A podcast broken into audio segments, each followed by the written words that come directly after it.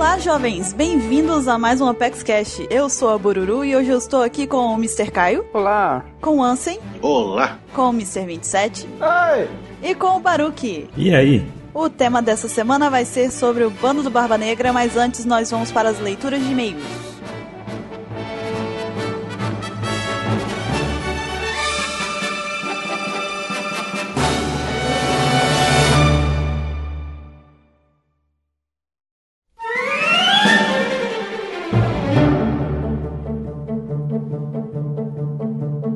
Vamos para mais uma leitura de e-mails. Hoje eu estou aqui com o Ansem. Olá de novo. E nós vamos ler os e-mails e responder as perguntas que vocês mandam pra gente aqui no Apex Cash. Mas antes de mais nada, nós temos alguns recados para dar. Primeiro deles, lembrar você de nos seguir no nosso grupo aberto do Viber. Vai ser o grupo One Piece, é o único grupo de One Piece que tem. E nós temos uma novidade. Agora, na nossa descrição do grupo, não tem mais um número de telefone. Se você for olhar agora, você vai encontrar um formulário em que você basta colocar lá o seu nome, o local que você mora, a idade, sua profissão e, enfim, mandar a sua pergunta pra gente no Viber. E agora você vai poder participar de uma forma mais interativa, porque agora mais pessoas do, do Opex Cash vão estar monitorando essas mensagens que vocês mandam e a gente vai repassar pro grupo em forma de uma imagem bem bonitinha que o Baruque fez com a script script no Mi. Então, participem, que tá muito legal aquele grupo, tá muito bacana e agora vai ficar ainda mais interativo do que já era. Exatamente. E o próximo aviso é, na verdade, um lembrete, lembrar você de qualificar o Opex Cash lá no iTunes, deixar lá suas estrelinhas pra gente e, se possível, também um comentário para que a gente fique muito feliz. A gente adora ver os comentários, saber a opinião de vocês é muito importante. Então, dá uma passadinha lá, não vai tomar muito do seu tempo e vai ajudar a gente pra caramba. E a próxima, na verdade, é um anúncio, anunciar que o Opex Cash e a Opex vão estar presentes na Fast Comics agora em julho lá em São Paulo. É isso mesmo, a gente recebeu um convite do pessoal lá da Fast Comics, vai ser uma honra pra gente estar lá falando um pouquinho sobre podcast, sobre Opex Cash. Nós vamos lá falar um pouquinho da trajetória de como que o Cash participou, vamos fazer uma palestra lá para vocês. Então compareçam e vejam a gente lá, porque vai ser muito bacana. Mais pra frente, nos próximos caches, a gente vai anunciar a data direitinho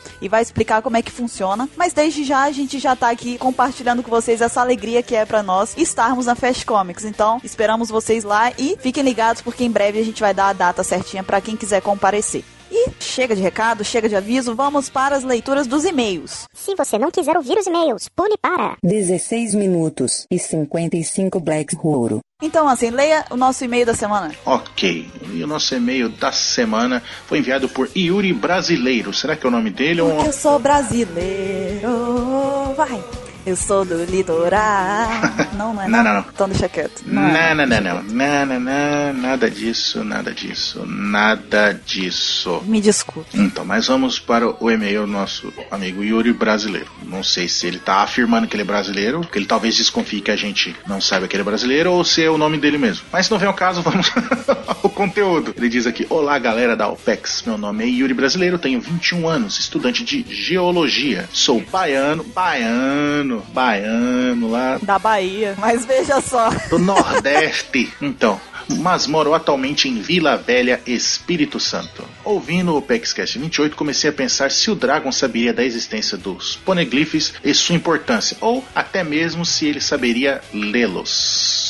É um dos tópicos. O que que você acha disso? O que você me diz disso? Eu acho que, obviamente, ele sabe da existência dos poneglyphs, né? É uma coisa que é praticamente um. Entre os piratas, entre as pessoas grandes ali, é uma coisa que é um fato notório. Uhum. Não sei se é o que ele vai continuar dizendo pra frente, mas eu não sei se ele sabe tudo que tem nos poneglyphs. Mas que ele sabe que existe sim. É, exatamente. Pelo menos uma parte do, do conteúdo do Poneglyph ele sabe. Talvez entre eles tenha alguém que saiba ler, né? Do grupo do- dos revolucionários, porque não é possível que um grupo grande e foda que faz frente ao governo mundial e à marinha não tenha ninguém ali escondido que saiba pelo menos alguma coisinha, entendeu? Ou que tenha um poder semelhante ao do Roger, sei lá. Mas por enquanto é só o que temos para debater. Mas vamos continuando aqui. Também tenho pensado se o tempo que a Robin passou com os revolucionários ela teria tido contato com outros poneglyphs, já que como os revolucionários estão espalhados pelo mundo, devem ter achado alguns. Isso poderia ser alguma justificativa de como ela teria lido todos os poneglyphs, já que como foi citado no cast, seria meio impossível para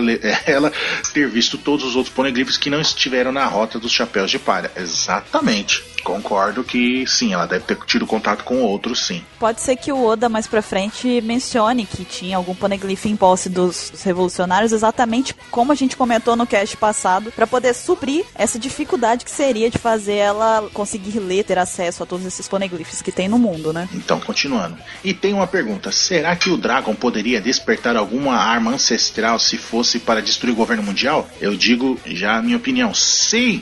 Com toda certeza, ele faria isso. Eu acho que ele deve querer isso, na verdade, também, né? Eu acho que é o objetivo dele. É, Eu acho que é uma coisa que ele, ele, ali no coração dele, é uma coisa que toca o coração, sabe? Ele pensa nisso com carinho, eu acho. Então já respondemos essa pergunta, agora continuando. Bem, desculpe se o e-mail ficou um pouco longo, parabéns pelo trabalho e continuem com ele, pois está excelente. A cada podcast fica melhor. Obrigado, Yuri. E para finalizar o e-mail enviado por pelo Yuri, ele diz aqui: um grande abraço para todos e um beijo para Bururu. Então, Bururu, um beijo para você. Um outro beijo pra você, Yuri, e obrigado por participar. Ok, e vamos para a leitura das perguntas agora. A primeira veio do Carlos Alberto. Não consigo não falar Casalberto. Desculpa. É porque Carlos uma pessoa chamada Carlos Alberto aqui no Apex Cash, que é o local da praça, é muito difícil não falar Casalberto. Mas vamos lá, vou me, vou me concentrar. Veio do Carlos Alberto e ele perguntou o seguinte: Olá, galera, eu sou Carlos de São Luís, Maranhão, tenho 21 anos e queria saber se existe alguma possibilidade do Roger estar vivo e de a execução dele ter sido forjada pelo governo mundial. Eu acho que não foi forjado, não, Carlos, porque, tipo, o governo mundial queria muito matar ele. Tipo, o governo mundial não ia pegar e falar assim, cara, eu te odeio, mas vem cá que eu vou fingir que eu te matei. Acho que poderia ter sido forjado por ele, de repente. Tipo, ele ter dado um jeito de fugir, ou às vezes não era ele lá, a gente já viu que o do Flamengo consegue criar um, um clone dele de alguma forma com a Akuma dele, a gente não conhece nada direito do bando do Roger, a gente não sabe as habilidades que eles têm. Então,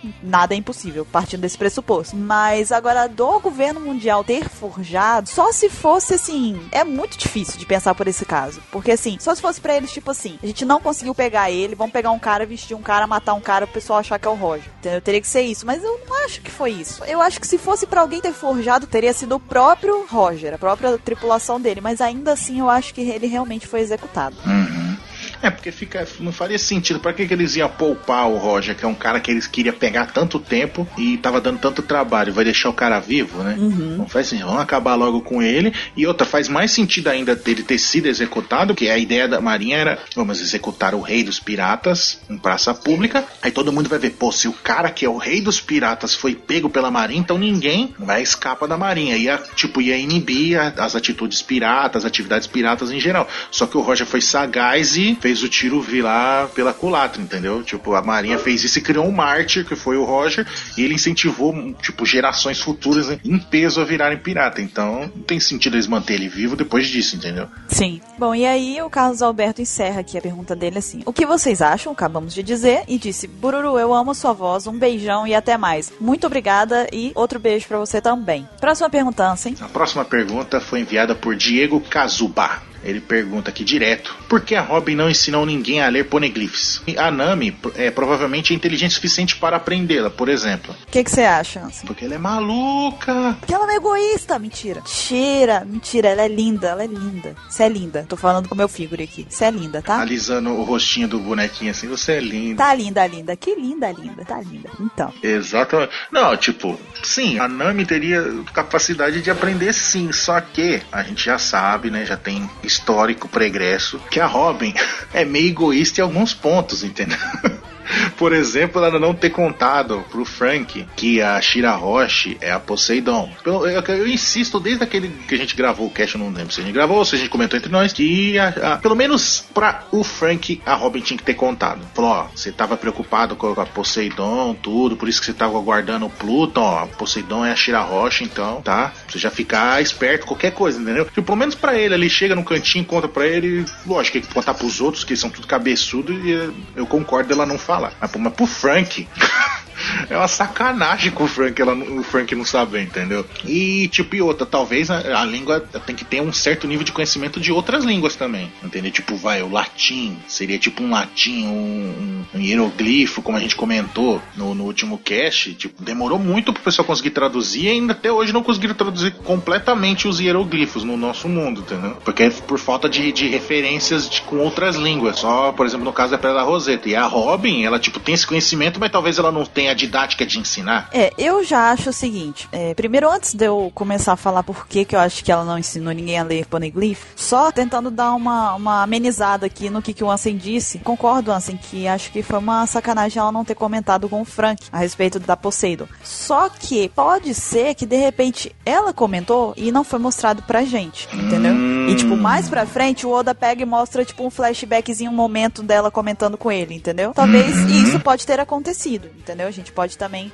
não pode descartar essa possibilidade. Segundo, que eu ainda tento que, partindo do pressuposto que ela realmente não avisou, eu acho, assim, que deve ter algum fundo sábio por trás disso, entendeu? Tipo assim, deve ter algum motivo para isso, pelo menos eu espero. Porque senão eu ia ficar muito chateada pelo Frank, com certeza. Mas essa não é a pergunta. A pergunta é a seguinte, por que, que ela não ensinou ninguém a ler poneglyphs? Eu acho que foi por dois fatores. Primeiro, eu não acho que falar o idioma que Ohara conhecia, que é, interpretar este idioma que tá nos poneglyphs, seja muito fácil. Na verdade, eu acho que deve ser ultra fucking hard das galáxias do universo. Entendeu? Deve ser uma coisa muito complexa. E a gente sabe muito bem, tirando, por exemplo, o japonês, que é um idioma bem difícil de aprender. Você não aprende isso de uma hora para outra. Você tem que dedicar anos da sua vida conhecendo aqueles kanjis, os katakana, hiragana, enfim. Você tem que interpretar tudo aquilo para você conseguir começar a compreender coisas, né? Então eu acho que isso deve ser a mesma coisa com o idioma que tá nos poneglyphs. Não deve ser uma coisa fácil. Tanto é que tinha uma ilha, pessoas que se dedicavam a isso, a estudar isso e interpretar isso. Então eu não acho que é tipo um inglês que você pode pegar e fazer um cursinho rápido e começar do nada já entender alguma coisa. Eu acho que é bem mais complexo que isso. E outra também, eles tinham uma biblioteca ali milenar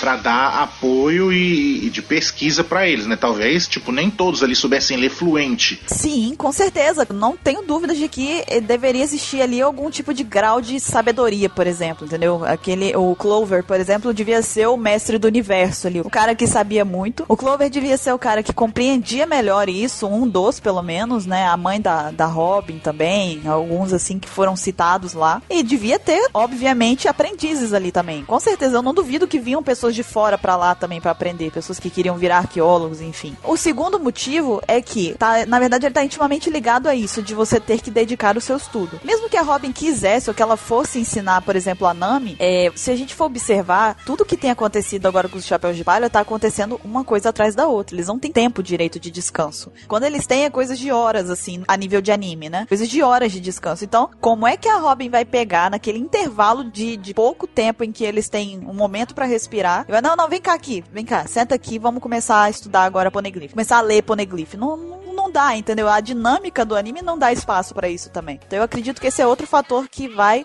complicar essa, essa possibilidade de ela ensinar alguém. Uhum. Então vamos para a próxima pergunta que veio do Rodrigo Brunor, de 26 anos, São Francisco, Minas Gerais. Ele disse assim: Olá, curto muito o trabalho de vocês, de longe o melhor de todos. E eu gostaria de fazer uma pergunta a respeito desse podcast, que é o de Poneglyphs, na verdade, que é o anterior. Se o Poneglyph é a coisa mais dura e resistente do universo de One Piece, meio que indestrutível, do que seriam os materiais que entalharam a história nele? Pois as letras escritas neles são entalhadas pelo que se percebe e com que essas pedras foram cortadas, afinal de contas, não se encontra em nenhum universo pedras simetricamente quadradas como essas. Ou seja, alguém as cortou, mas com o que? Fica a pergunta. No mais, parabéns pelo trabalho de vocês e continuem assim. É, então, Rodrigo Brunor, os caras tinham um conhecimento que talvez se perdeu durante a história, entendeu? Tipo, ele, talvez eles fossem até mais avançado, o pessoal lá de, do Reino Antigo, lá fosse muito mais avançado que o atual estado de One Piece, entendeu? Tipo, os caras tivessem uma tecnologia muito mais avançada, só que foi perdida por causa das armas lá e da guerra, e se manteve perdido por tanto tempo, entendeu? Talvez seja o motivo dos caras do governo mundial e dos Tem o Bito lá atacarem eles, entendeu? Tipo, com inveja desse conhecimento e a tecnologia avançada. Lembrando que também o reino deles, esse reino antigo, foi destruído, porque ele, ele apresentava uma ameaça. Então a gente tem que parar pra pensar que essa ameaça não precisa ser tanto só de força física, ela pode ser intelectual também. Exatamente. Então, né, eles tinham tanta ânsia para destruir esse reino, quiseram tanto esconder tudo o que aconteceu lá, que até leva a crer que eles deviam ser muito avançados, sim. Uhum. E outra, como é que alguém pode talhar as letras no poneglyph e tudo, um material indestrutível, e se você usar o mesmo material... Eu pensei a mesma coisa, assim. O mesmo material do poneglyph pra entalhar, entendeu? É, eu até falei, não lembro agora em que cast que foi, já foram muitos, mas eu comentei em um dos casts passados que eu achava que os poneglyphs tinham sido, tipo, eles eram uma pedra que na verdade existia no reino antigo. Tipo, Sim, você comentou exatamente isso. era uma matéria de lá mesmo, uma matéria-prima de lá. Te seguindo ainda dessa própria, desse próprio achismo meu, se fosse uma pedra que era abundante lá, que existia bastante lá, bastava eles criarem instrumentos de entalho com essas pedras. Aí eles entalhavam as coisas na pedra do poneglyph com a própria pedra do poneglyph. Faria sentido. Basicamente é isso, entendeu? O problema é que a gente subestima os povos antigos, entendeu? Eu acho que isso é uma coisa que o Oda vai mostrar pra gente futuramente, entendeu? Tipo, falar, ó, vocês achavam que o reino antigo era uma merda, tudo, mas é, os caras eram mais foda que, o- que os reinos atuais, entendeu? Eles eram muito mais avançados. Não, tipo, pode não ser avançado, vai, tecnologicamente, porque os atuais têm robô, raio laser e o escambau. Mas só que, tipo, o conhecimento dos caras tava milênios à frente, entendeu? Exatamente. Igual a mente do, do Vegapunk fala que, tipo, está há vários séculos à frente a mente dele. Tá muito além da era dele. Exatamente. E o pessoal e o reino não podia ser todo um, tipo, toda uma cultura muito à frente do aquele tempo? Quem sabe? Mistério. Então, essa foi a nossa leitura de e-mails e nossas respostas para as perguntas que vocês mandam dessa semana. Se você quiser participar do Apex Cash, mandando o seu comentário, mandando um e-mail pra gente, mandando perguntas, tudo mais que você quiser, você pode mandar para o nosso contato arroba onepcx.com.br, é o nosso e-mail para que você participe com a gente. Se você quiser mandar também pergunta para o nosso perfil do ESC, o link tá na descrição Apex Cash, junto com o link do Viber. Se você quiser mandar, sugerir também um tema para ser usado aqui no Apex Cash, também tem um link no- na descrição para você poder colocar, tem um formulário lá para você preencher alguns dados e sugerir pra gente um tema que você gostaria que a gente discutisse aqui. Tá tudo ali na descrição, é só dar uma lidinha que você vai encontrar todos os links que você precisa. Nós vamos ficando por aqui, né, Ansem? Foi bom estar aqui com vocês, brincar com vocês, falar com vocês. E fiquem agora com o tema principal deste Apex Cash sobre o bando do Barba Negra. Beleza? Falou, galera!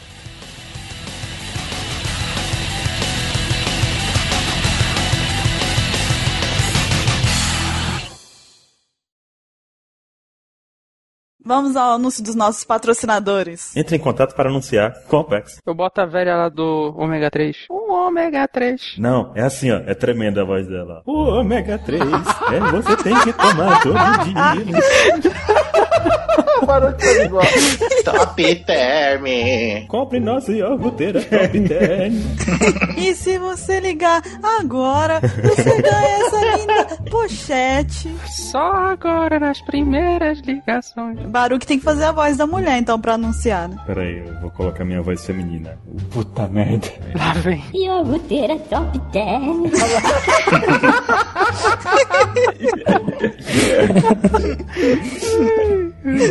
Compre agora nossa iogurteira top 10 para ajudar o podcast.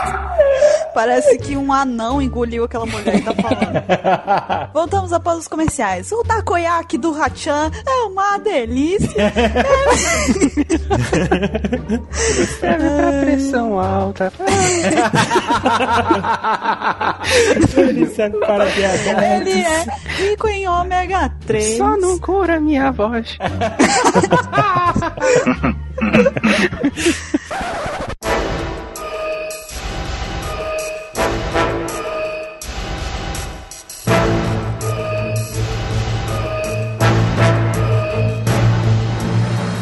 Voltamos pro tema principal deste Apex Cash, como a gente disse anteriormente, vai ser sobre o bando do Barba Negra. Hoje nós vamos falar sobre todos os integrantes da tripulação, vamos teorizar algumas coisas, mas antes de mais nada, vamos falar sobre as coisas que nós já sabemos a respeito do bando do Barba Negra. Começando do começo do princípio do início, o bando do Barba Negra é um poderoso bando pirata que tem como líder Marshall D. Teach, mais conhecido como Barba Negra ou Kurohige também, para quem preferir.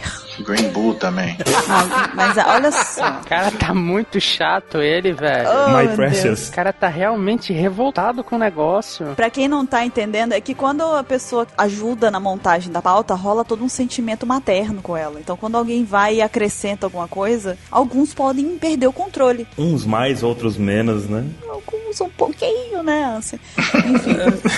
Então, o Barba Negra era originalmente um integrante do bando dos piratas do Barba Branca, mais precisamente subordinado da divisão comandada por Portugas de Ace. E ele permaneceu assim até matar um dos seus parceiros para tomar para si a Yami Yami no Mi. A partir daí, ele fugiu e começou a montar o seu próprio bando e seguiu suas próprias ambições. Futuramente, ele substituiu o lugar do Crocodile como Shichibukai graças à captura do Ace após o seu devastador combate contra ele na ilha Banaro. Já durante a saga de Impel Down, Barba Negra recrutou alguns dos piores piratas que o mundo já viu diretamente do nível 6 da prisão de Impel Down, por fim chegando ao patamar de Yonkou durante o período de dois anos de treinamento do bando do Chapéu de Palha. Ok, isso é um resumo que a gente vai mais à frente destrinchar em detalhes, né? E a gente vai agora passar pela história de One Piece relacionada ao bando do Barba Negra e o Barba Negra em si. Quem quer começar então falando um pouco da história, por trás da O história? fanfarrão que tá fazendo piadinha. É. Seja mais específico. Tem um fetiche por um número. Ah, tá, já sei quem é.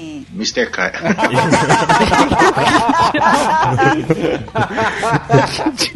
o quê, rapaz? É o que, rapaz? Foi um plot twist agora, vocês não esperavam por essa. O cara me desarmou aqui.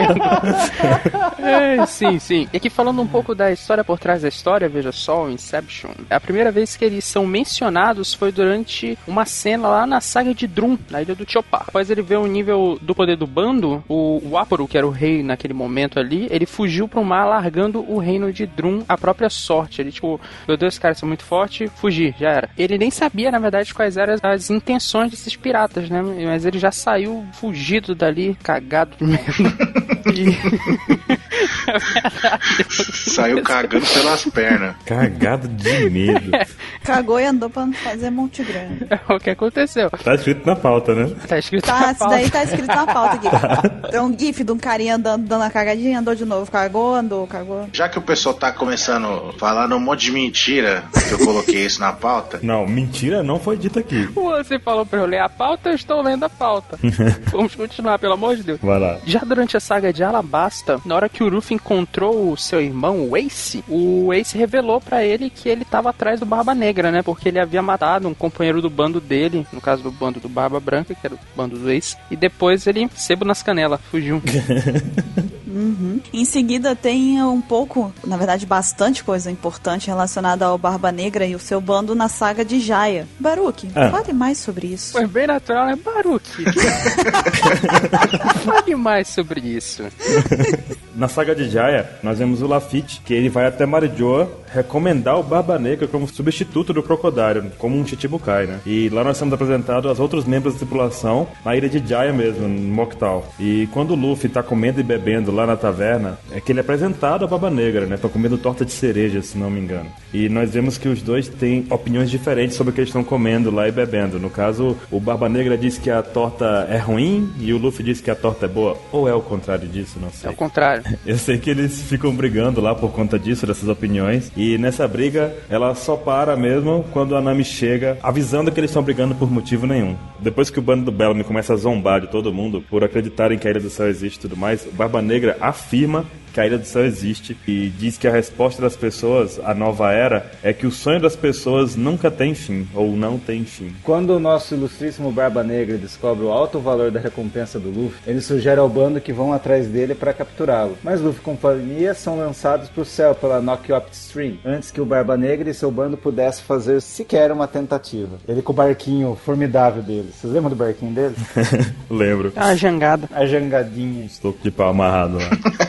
Toco de pau. né? toco de pau. É melhor que uma piroga de cristal, né? Cara, isso aí ficou muito errado. Piroga! Vai dar uma música aí. Já tem a música da piroga. Já tá tocando a música no fundo. Já. Essa é a lenda da piroga de cristal. Uma história escrita num tempo muito remoto em que o Brasil nem era Brasil, era Pindorama. As pirogas, como vocês sabem, são as canoas dos índios. E tem índio com piroga pequena, piroga grande, depende do tamanho da árvore que eles derrubam. para esculpir no seu tronco a piroga. Essa lenda conta o caso de um índio chamado Boi Chavante que derrubou um enorme jequitibá e fez uma piroga imensa que ele mantinha sempre invernizada com óleo de carnaúba. Ele era muito respeitado na tribo toda por causa disso, porque ele alimentava toda a tribo com aquela piroga. Voltava sempre da pesca com a piroga cheia de peixe. De vez em quando vinha até um siri preso na piroga, era uma loucura. Até que um dia. Avançando um pouco na história, temos a saga de Order 7 em Sloob. Gente, ele tá fazendo gancho e tá lendo por vontade própria, é isso mesmo que tá acontecendo? É isso aí. Fica todo mundo em silêncio, fica todo mundo quietinho, deixa ele. O Barba Negra ficou sabendo que o Luffy destruiu o Ensloob. Daí o cara já ficou, opa, o que acarretou mais uma vez no aumento de sua recompensa. Lembra que daí, daí todo bando teve a recompensa, né? Aham. Uhum, é verdade. O Luffy foi pra 300, O Chopper 50. Depois dos 50 foi triste, cara. o Sandy com seu lindo cartaz procurado. Então ele, perto Order 7, decidiu caçar o Luffy e entregá-lo pro governo mundial para se mostrar digno que pode ser um Shikibukai. Aquela vaga que ficou do Crocodile vaga ele tomar, desde Alabasta, né? Contudo, o Ace conseguiu finalmente achar o Barba Negra. E ao saber das intenções dele, de ir atrás do Ru, Ace entra numa batalha feroz na Ilha Banaro. Mas como vimos, o Barba Negra sai vitorioso. Só que a gente não sabe como que venceu, né? E consegue entregar Ace ao invés de Luffy pra Marinha. Assim conseguiu o título de Shikibukai. Esse evento é o gatilho que muda para sempre o equilíbrio de todo mundo de One Piece. E após isso, né, outra vez que temos conhecimento das ações do Barba Negra, né, é durante os eventos de Amazon Lily, né, que enquanto o Luffy tá lá conversando e fazendo aquelas confusões lá com as Amazonas, tudo, né, Altas trapalhadas. Em Amazon Lily. Então, e nesse meio tempo, né, a Marinha tava correndo atrás pra pra se preparar pro combate inevitável que ia ter entre eles, né, e o, e o bando do Barba Branca inteiro, né, que viria a ser conhecido como a Guerra dos Melhores, né. E, e nesse momento a gente nos é mostrado que tem a reunião dos Chichibukai e, e junto com os Chichibukai numa boa tá lá o Barba Negra comendo lá, trocando ideia o pessoal. Aí você fala, olha, já realmente ele se tornou um Chichibukai, né. Uma torta, né? Ele sempre come O torta. cara gosta de torta, mano. Deixa o cara. De cereja. Então, né, e logo após isso, né, temos conhecimento das ações dele de novo lá em, durante a saga em Impel Down, né, quando estavam faltando menos de 5 horas, né, para execução do ex, a gente fica sabendo que o Barba Negra roubou, né, um navio da Marinha e foi até de lá, de, lá em Marineford, onde ele estava na reunião lá, e foi até Impel Down, né, com o objetivo de libertar certas pessoas casca grossa lá do nível 6, né, na prisão. E ele vai, faz isso tudo e quando ele tá, ele tá indo para na verdade, quando ele tá indo para libertar esse pessoal, o Luffy já tá voltando lá do nível 6 subindo para tentar, tentar impedir a execução do Ace, né? E eles se encontram ali no nível 4, na ponte ali, né? Tem até uma discussão entre eles tudo, e eu não lembro se é o Jinbei que argumenta com ele, fala não, que, que não, não era a hora lutar e ter a revanche e se vingar pelo, pelo que ele fez com o Ace e todas essas coisas. E o Luffy, tipo, meio contra gosto, deixa ele para trás e continua fugindo, né? Eu acho que é o Barba Negra que dá uma fala. Você vai salvar seu irmãozinho? Vai lá, É ele que fala, eu não lembro. vai lá, vai lá. Não tem tempo? Estão lá no inferno. Escaldante. Prossiga, Anson. Se não me engano é ele mesmo. Aí eles, o Luffy continua seguindo com o seu grupinho maroto lá. Só que logo após isso, o- quando o Barba Negra vai continuar descendo, ele encontra ninguém menos, ninguém mais que o nosso amigo Ma Maguela, né? Um cara fraco pra caramba, poder inútil. Ô, inútilzão. Inútil. E ele chega e fala. ele- não, mano, é muito foda essa parte. Porque ele chega e fala: Eu não quero nem saber por que, que você tá aqui. E já taca veneno em todo mundo. Idora. É, ele fala: Não tenho tempo a perder e saber o que, que vocês estão fazendo. Não quero nem saber. Já chega já usando o Hydra em todo mundo ali. Todo mundo começa a se contorcer de dor por causa do veneno. Só que o, o Shiryu, né? Aparece lá, entrega o antídoto, salva a galera e. Hã? Não é? Não, imagina. Ninguém sabe o que aconteceu. Então o Iker mentiu. Mentiu descarado. Ninguém sabe como que o Barba Negra saiu daquilo e ainda venceu uma, Zé, uma guerra. Tchan. É justo. E mais pra frente, lá na Guerra dos Melhores, é no momento que a batalha em Marineford chegava ao seu auge, a gente tem uma aparição do bando do Barba Negra que trouxe consigo vários dos prisioneiros mais lendários e temidos que haviam sido recém-libertados em Impel Down, que tinham também se tornado seus novos recrutas. E nessa hora, o Barba Negra fala pro Sengoku que ele só queria o título de Shichibukai para que ele pudesse invadir Impel Down, e logo após isso, ele é brutalmente atingido pelo Barba Branca. Eu tomo aquele tapinha levinho do, do Barba Branca, sabe? Só aquela mão dele do tamanho de uma pessoa, né, em pé. Exato. Fale por você. Essa foi boa, eu admito que eu não esperava por Aquela essa. mão dele do tamanho de uma buru. Essa foi boa, eu não esperava por essa. Parabéns. Baruch, vejo que você esteve treinando nesses tempos que você esteve fora do cast. Eu tô imaginando uma mão do tamanho do capeleto, sabe? Nossa. Um monstro. Então, todos os membros do bando atacaram ao mesmo tempo o Barba Branca de forma violenta e traiçoeira. E antes de morrer, o Barba Branca se recordou de uma conversa que ele teve com o Gold Roger. E logo em seguida ele diz que o D no nome do Marshall de Teachel, do Barba Negra, seria falso. Ele sugere isso. Por fim, ele reafirma que o One Piece de fato existe. Aquela frase icônica que ele fala momentos antes de ele efetivamente morrer, né? E logo em seguida, eles jogam um pano negro, no caso, o bando do, do Barba Negra, eles jogam um pano negro, veja só. Tem que reafirmar a marca, né, cara? Coincidência? Acho que não. Acho que não, com toda certeza foi um foreshadowing. Enfim, Chega de 3 segundos. enfim, eles jogam um pano negro sobre o Barba Branca e o Barba Negra. E de alguma forma ainda desconhecida para a gente, o Teach, ele consegue roubar os poderes da Akuma no Mi do Barba Branca. Ele faz aquele discurso de que a era agora pertencia a ele e tal, e por conta dele possuir o poder tanto da Yami Yami quanto da Gura Gura. E após o seu discurso enfático, ele disse que ele lá, eh, ir lá Hilari, hilari. Hilari, Hilari. É, e após o seu discurso enfático, ele diz que irá afundar Marineford, mas o Sengoku contra-ataca sem dar tempo de reação, e ele acerta o bando com uma onda de choque gigante absurda. Mas mesmo assim, o Barba Negra e o bando dele conseguem fugir. É, depois que o Shanks chega, né? E o Shanks chega lá e E fala: o Shank chega e fala, ó o trava-língua, hein? Chega chegando. A chegada do Shanks chegando. Chegando com seus chegados. Caramba. "Ei, Após a chegada do Shanks, o bando do Barba Negra Eu pensei que esse cast a gente ia ser sério, mas não dá, impossível. A chegada do Shanks com seus chegados cheios de charme. Cara, não dá pra falar isso rápido. Vocês sabem que volta aquela história de que eu não posso falar, né? ah, é mesmo, toda vez que é o cara. a gente sabota ele. Eu não posso falar, cara. Desculpa, Caio, eu vou ficar em Não cima. posso falar. Após a chegada do Shanks. Alguma piada, não? Não. Ok. Após a chegada do Shanks, ele chega lá e ele fala assim: Não, agora não teve jeito. Pariu. Para de falar, chega! Pelo amor de Deus, eu não vou conseguir me controlar. Passa batido nessa parte. Então o Shanks entra na guerra. Você vai deixar todo esse pedaço, por favor. Cara, ele é o editor. Ele vai ter um trabalho. Estou muito feliz, cara, nesse cast já. Ele- você repara que ele vai, vai passando o tempo do cast, ele vai ficando mais triste. É, enfim. Gente, eu posso realmente gravar agora, por favor? Bururu, muta o teu, teu microfone, tá? Tá bom. Vamos lá. Caiu? Ué. Aí ele se mutou. sério que ele caiu? É sério isso, cara? Ouvintes, eu juro pra vocês que não é piada isso. Aconteceu de fato. Agora eu vou falar. Caio caiu. Pra quem tá escutando o cast e não sabe o que, que tá acontecendo, na hora que todo mundo ficou em silêncio pro Caio falar, ele caiu. Cara, é impossível. O Caio caiu. E ele fez a velha piada. Caio caiu. É. Por isso ele é Mr. Caio. Sim, obrigado, cara. Me lembrou todos os meus primeiros cinco anos na escola. Ah, acontece comigo até hoje, com os meus. O outro com orgulho porque sofre bullying. Então, tempos estranhos, né? Tempos estranhos. Então, quando o Shanks faz a aparição dele na guerra, para acabar com a guerra, ele chega e fala: Acabou, chega, faz mais sentido continuar com isso. O Barba Negra acaba falando: Não, não quero enfrentar você no momento. E ele foge. Vaza. Adeus. E assim acaba a Guerra dos Melhores. Foi um cast inteiro só pra esse trecho. Como é que ele foge mesmo, hein? Com as pernas. Não, não é com as pernas não, tava no mar. Eles fogem naquele bichão que eu esqueci o nome, o São João. San Juan Wolf. São Juan Wolf. Eles fogem no bichão que sai nadando, né?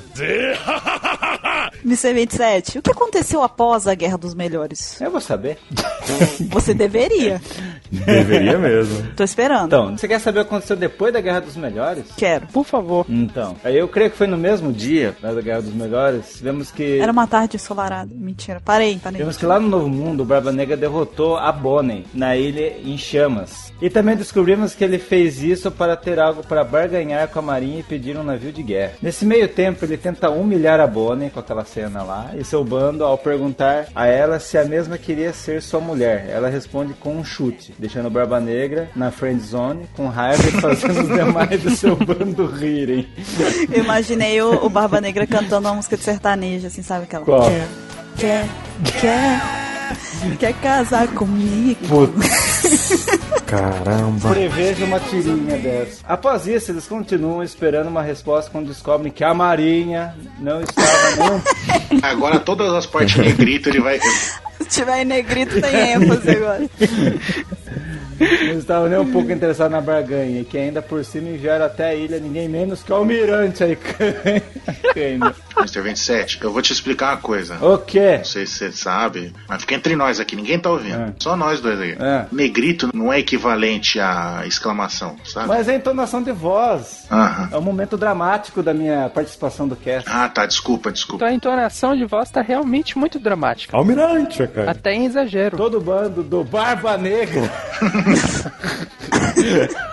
rapidamente foge da ilha, deixando a Bonnie, Bururu e seu, Essa é pra bando, quem estiver dormindo enquanto escuta o cast. e seu bando presos a mercê de Acaima. Esse negrito vai fazer sucesso nos próximos. Você Ok. gostou do Negrito do 27? Diz que 1 se você não gostou do negrito. Diz que 27 se você gostou do negrito. É meu hack do armamento. hack do armamento negrito, entendeu? Você vê que todo mundo agora tem hack agora. Hack do armamento na pauta. Então, durante o período do time skip, né, entre esses dois anos, né, o Barba Negra conseguiu ó, alcançar né, a posição de Yoko, que ficou vaga entre aspas, né, após a morte do, do, do Barba Branca. É, E isso foi exatamente o que o Gorosei não queria que acontecesse, né? E ele, ele conseguiu chegar nesse nível facilmente por causa que, tipo, além dele conhecer, né, os territórios do seu antigo capitão, né? Ele foi ali e dominou facilmente, né? E outra coisa também que a gente vê, e agora recentemente a gente descobriu que não é só rumor, que o bando do, do Barba Negra tá caçando usuários de Akuma no Mi, matando eles e roubando os poderes, né? Que a gente viu isso recentemente, acho que foi no penúltimo mangá, ou se foi no último, não tenho certeza, né? E também a gente descobre que o bando dele provavelmente cresceu muito, assim, né? Em quantidade de, de bichinho, gente fina, pessoas amáveis que você gostaria de viver diariamente, né? Já que agora, tipo, ele tem, ele tem várias divisões, né? Mais precisamente 10 divisões, né? E cada uma li- liderada, né? Por um dos antigos membros da tripulação, né? Que ele conseguiu até lá em Marineford, né? E eles passaram, esses capitães passaram a ser conhecidos como os 10 capitães colossais. Tá dizendo que eles são Akuma no Mi Hunters? É, pode ser, pode ser. É isso aí. Você foi milimetricamente perfeito na sua colocação agora, Mr. 27. É, foi a primeira vez que falaram isso de mim. Por que será? Porque normalmente você só fala besteira. Então, Olha, olha o bullying, olha o bullying. Então, o, o, o Borges, né, ele ficou muito famoso, né, depois desse, nesse, nesse período, né, passando a ser chamado de campeão, né, e a gente descobre também que ele é o, o primeiro capitão, né, do, do primeiro navio desse grupo, né, atual do Barba Negra. E ele tá tão, num nível tão poderoso que ele, com um golpe, derrotou todo mundo ali no, no Coliseu Corrida no Bloco A. Agora já na saga de Dressrosa. Na saga de Dressrosa, o Jesus Burgess entra com a disputa no bloco A, no Coliseu Corrida, e ele veste um mísero saco de pão na cabeça como disfarce. Ninguém percebe, né, que é ele ali. É assim que ele conseguiu, ele conseguiu a vitória fácil e se classificou e tal. Aí ele removeu o saco de pão da cabeça e mostrou que o bando do Barba Negra tinha interesse na Mera Mera no Mi. Beleza. E aí, durante a luta entre o Luffy, que estava disfarçado de Lucy na época, e o Don Shinjao, o Burks assiste a luta na área de observação e comenta que o bloco C tinha algo de interessante. Tipo, ele viu o Lucy ali e achou interessante. Tanto ele estava disfarçado com um saquinho de pão, quanto ele percebeu alguém diferente ali no meio da multidão, que era o Luffy, né, disfarçado. E aí ele se pergunta quem era o tal de Lucy, né? E depois de perceber a vitória do Luffy, Burks percebe finalmente que o homem era o Luffy.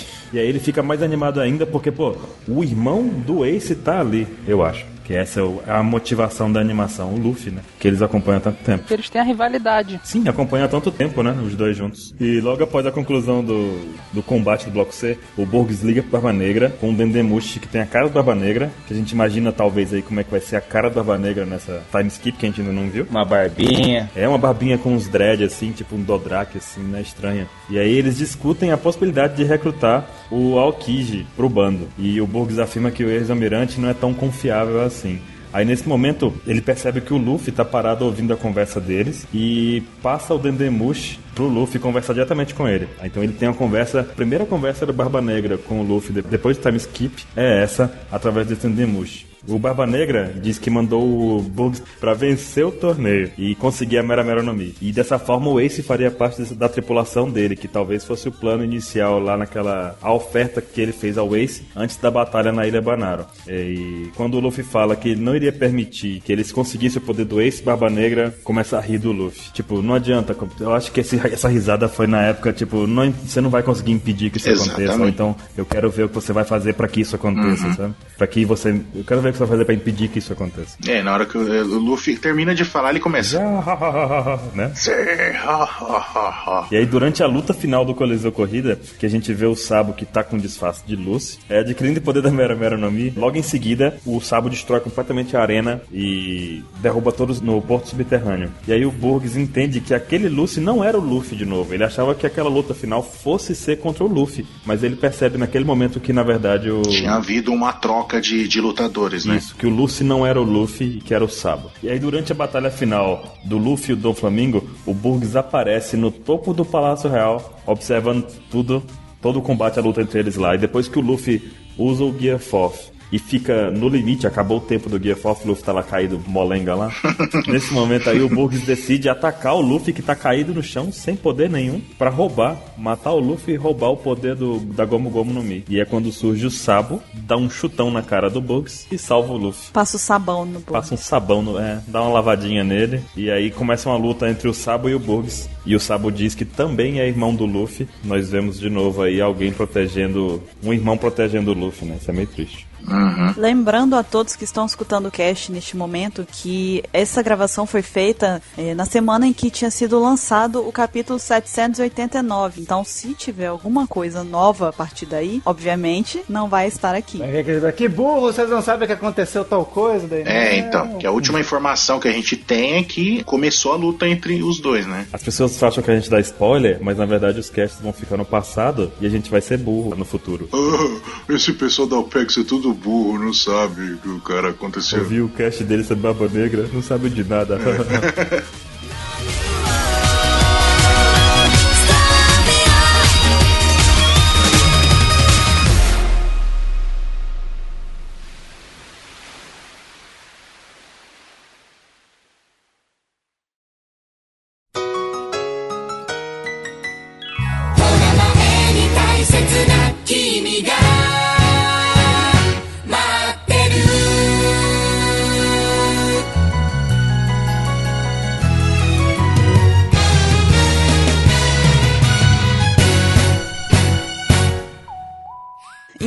aqueles que não se lembram de todos os membros do bando do Barba Negra, a gente vai falar o nome deles aqui e mais pra frente vamos falar um pouquinho do que a gente sabe sobre cada um deles. Então vamos lá, começando pelo capitão Marshall de Teach, tem o Jesus Burgess, Lafitte, Van Ogger, Doc Kill, Stronger, Shiryu, San Juan Wolf, Vasco Shot, Catarina Devon e Ávalo Pizarro. E agora, como eu disse anteriormente, nós vamos falar um pouquinho sobre cada um deles e inclusive sobre a força da tripulação do Barba Negra de modo geral. Os piratas do Barba Negra são muito mais fortes, inclusive, do que os piratas das tripulações que são consideradas, entre aspas, normais, né? Não possuem figuras com uma força tão exponencial quanto na tripulação do Barba Negra. Até mesmo na primeira vez que a tripulação deu as caras na história, lá na ilha de Drum, eles foram tão imponentes que, como a gente disse, até mesmo o Apol, o rei lá da ilha, fugiu sem sequer tentar lutar contra eles. né? E tem uma, um adendo aqui na pauta de alguém que não sou eu, falando que não que isso seja muito difícil, né? Porque o, o Apol é um bostão. Isso tem cara de ser coisa do Mr. 27. Não foi o Mr. Kaya? Fui eu. Nossa, o Ansem hoje tá culpando todo mundo, menos o cara. Tá só quebrando a cara. Acho que ele tá querendo que eu colabore com ele na edição. Exatamente, você não tá entendendo. O mudador de pauta. Eu vi o que você fez aí. Você não tá entendendo. Eu pego e zoo ele, ele vai me zoar na edição, então eu tenho que tratar ele bem. Aí mesmo tratando bem, ele vai zoar tua voz a partir de. Agora, mentira. Ok. Além disso, é, o fato do Teach ter lutado diretamente contra o Ace e ter derrotado ele também é uma forma de evidenciar a força fora do comum da tripulação dele. Nesse caso, mais especificamente do Teach, né? O capitão. Uhum. O bando dele também conseguiu invadir, como a gente falou, e chegar até o nível 4 de Impel Down sem qualquer dificuldade aparente. Embora naquele momento Impel Down estivesse lidando com vários tipos de problemas ao mesmo tempo, né? Tinha, tava tendo rebelião e tal. Mas mesmo assim, eles não tiveram aparentemente nenhuma dificuldade de adentrar Impel Down. Agora falando do que a gente sabe mais ou menos sobre cada membro. Quem quer começar? Eu! Vai, Mr. 27. Nossa, o 27 quer falar alguma coisa? É, tá, tá muito estranho. Deixa eu só ver se tá chovendo aqui, peraí. Tá ótimo isso, Tô cara. achando que ele foi sequestrado, o verdadeiro Mr. 27. Colocaram uma cópia maligna O dele. 27 bizarro. por 27 bizarro. Botaram um doppelganger dele. Hoje eu sou o Mr. 54. Ah, entenderam a referência? Entenderam a referência? Enfim, vamos lá. Primeiro vamos falar sobre o atirador do bando do Barba Negra, que é o Van Alder, que tem uma mira e velocidade incríveis a ponto dele conseguir atingir um bando de gaivotas a uma distância que os chapéus de palha sequer conseguiam ver a ilha em que ele estava. Ele é capaz também de prever o lugar em que uma bala irá atingir e pode se movimentar rapidamente para evitar ser atingido. É um cara truta, mano. Truta. Um Resumindo. cara truta, ele é um peixe. Por que você não chama o cara de. O cara é um tucunaré, Baita de um baiacu, É um um pintado. pintado, um robalo. uma carpa, Merluza. salmão. Mr. Caio, qual é o próximo? Prometo que eu não vou zoar a sua vez. Mentira. É mesmo. Hum, tá. A gente tem o Jesus Burgess, né? Que ele é o timoneiro da tripulação e ele também é um campeão de luta que possui uma força incrível, inclusive vencendo todas as lutas que ele participou lá em Mocktown. E ele é tão infame que todos no Coliseu o reconheceram assim que ele tirou aquela, aquele saco de pão da cabeça dele. E eles ficaram chocados com a presença dele no torneio. Tipo, cacete, esse cara tá aqui? Não é possível? Subiu o nível do torneio do nada, né? Não pode ser. Não pode ser. Maldito, com saco de pão. Não, ele tava invisível pro Lau. Tá certo. E ele também, novamente repetindo o que a gente já falou aqui, é uma prova do poder dele é que ele derrotou todos os seus competidores lá no bloco A com uma facilidade absurda, assim, foi tipo passando a manteiga em todo mundo. Não teve nenhum problema pra A ele. nem soube o nome de ninguém do bloco A, né? Por causa dele. É. O Jesus Burge no, no bloco A ele chegou, começou lá o round one, aí ele pegou e deu Destroyer do Guilty Gear e acabou a luta. Obrigado. Aproveita e fala o próximo ano. Já que você tá saidinho, né? Então o próximo é o Lafitte. Não confundir com grafite. Não, exatamente. Ah, pior não existe. Tá bom. Nossa! Ele emendou uma piada ruim numa piada horrível. Super Gancho Punch! Ai, ai. Então, vou começar de novo. O Lafitte, que não é o grafite, é o navegador do grupo, né? E ele é bastante furtivo. Tanto que ele conseguiu se aproximar do quartel-general da Marinha, lá em Ma- que ficava, até então ficava em Marijô, sem ser notado, né? E apareceu no meio, ali no meio da reunião ali, né? Então, alto escalão da Marinha, tinha vários Chibukai ali, né? Três, né? Tinha, acho que era o Kuma, o do Flamengo e o, o Mihawk, né? Mihawk. Exatamente, tava a galera ali, ele, opa, eu tô aqui, né? E aparentemente ele possui um poder de Akuma no Mi, né? Não sabemos, talvez, quem sabe. É, e pode transformar os seus braços em asa, né? E aparentemente também ele tem uma espécie de poder de hipnose. Ele não transforma o braço em coisa, não. Não sabemos, não sabemos. Não, não, é o ombrinho dele que tem asa. Não, mas na imagem não mostra as mãos dele, mostra os braços. Tipo, a camisa sem braço e tal. Pode ser qualquer coisa. Não. Ele pegou a peninha do Mario e aí ele sai voando. Ok, pra quem não tá entendendo, então vamos botar tipo assim, braço, aí vocês podem subentender o ombro, a região do braço dele. Pronto. Ele voa com asas. E nós temos também um membro bem misterioso que é o Dr. Kill. É o Dr. Ray? É um carinha velhinho que fica montado no cavalo Stronger. E ele não mostrou nenhuma habilidade até agora. Tipo, ele parece estar sempre cansado, doente ou adoentado. Fica deitado em cima do cavalo. Ele fica pendurado no cavalo, cara. Ele é muito bom esse cara. E ele até hoje não fez nada. Até agora. A gente não sabe de nada dele. O fato é que a gente sabe que o Papa Negra disse que não tem ninguém fraco no bando dele. you. Então ele é um grande velhinho misterioso. Isso aí lembra o- aquela cena do pica-pau em cima do pé de pano, não tem? Que ele fica deitado assim no desenho. É igualzinho. Entregando carta, né? Não é? É. Tá O Doc Kill é tipo o Dr. Chapatinha. E é contraditório, porque ele é o médico, mas ele parece estar sempre cansado e doente, né? É. Qual do, do bando Barba Negra eu tenho mais curiosidade? É dele. Eu tenho do cavalo. É dele, porque a gente não sabe de nada. O cavalo pode ser um cara de Akuma no Mi. Eu ainda acredito que o cavalo é o mais foda da tripulação. Quebrei a cabeça com, com o Lute lá na, em Slub, que eu achava que o pombo lá, o Hattori lá, era o líder da CP9. Falei, esse pombinho tem um, é um usuário de Akuma no Mi, ele tá disfarçado. Aí não, era só um pombo mesmo. Seria massa. Aí ele olhou o pombo e "Prr, prr."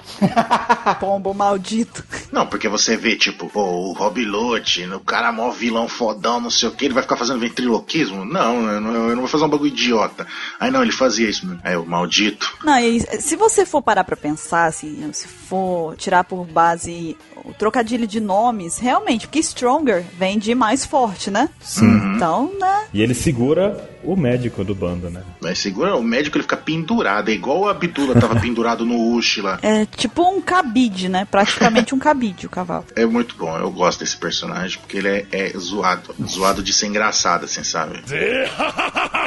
O próximo é o Shiryu, ou Shiryu, De dragão. faz, pra quem quiser, isso aí é pro gosto de cada um. Ele é o antigo chefe de guarda de Impel Down e é um espadachim muito poderoso, conhecido por igualar a sua força ao do Magellan, ou Magellan também, que foi forte bastante pra derrotar o Luffy e outras centenas de prisioneiros, como a gente conseguiu ver lá, ele dando muito trabalho pro Luffy e tendo pouco trabalho pra poder derrotar o resto dos prisioneiros, né? Após invadirem Impel Down, exceto o Shiryu, a tripulação recrutou mais quatro novos piratas cujos crimes eram tão terríveis que a existência deles foi apagada da história quando eles foram trancados no nível 6 da prisão. Esses novos integrantes foram o Don Juan, mentira, o San Juan Wolf, é, Vasco Shot, Catarina Devon e Ávalo Pizarro. E apesar deles não terem mostrado seus poderes ainda, todos eles são criminosos lendários temidos por todo mundo. Inclusive, durante a rebelião em Impel Down, o Barba Negra escolheu esses novos tripulantes em meio a uma batalha mortal entre os prisioneiros do nível 6, o que nos leva a crer, né, a imaginar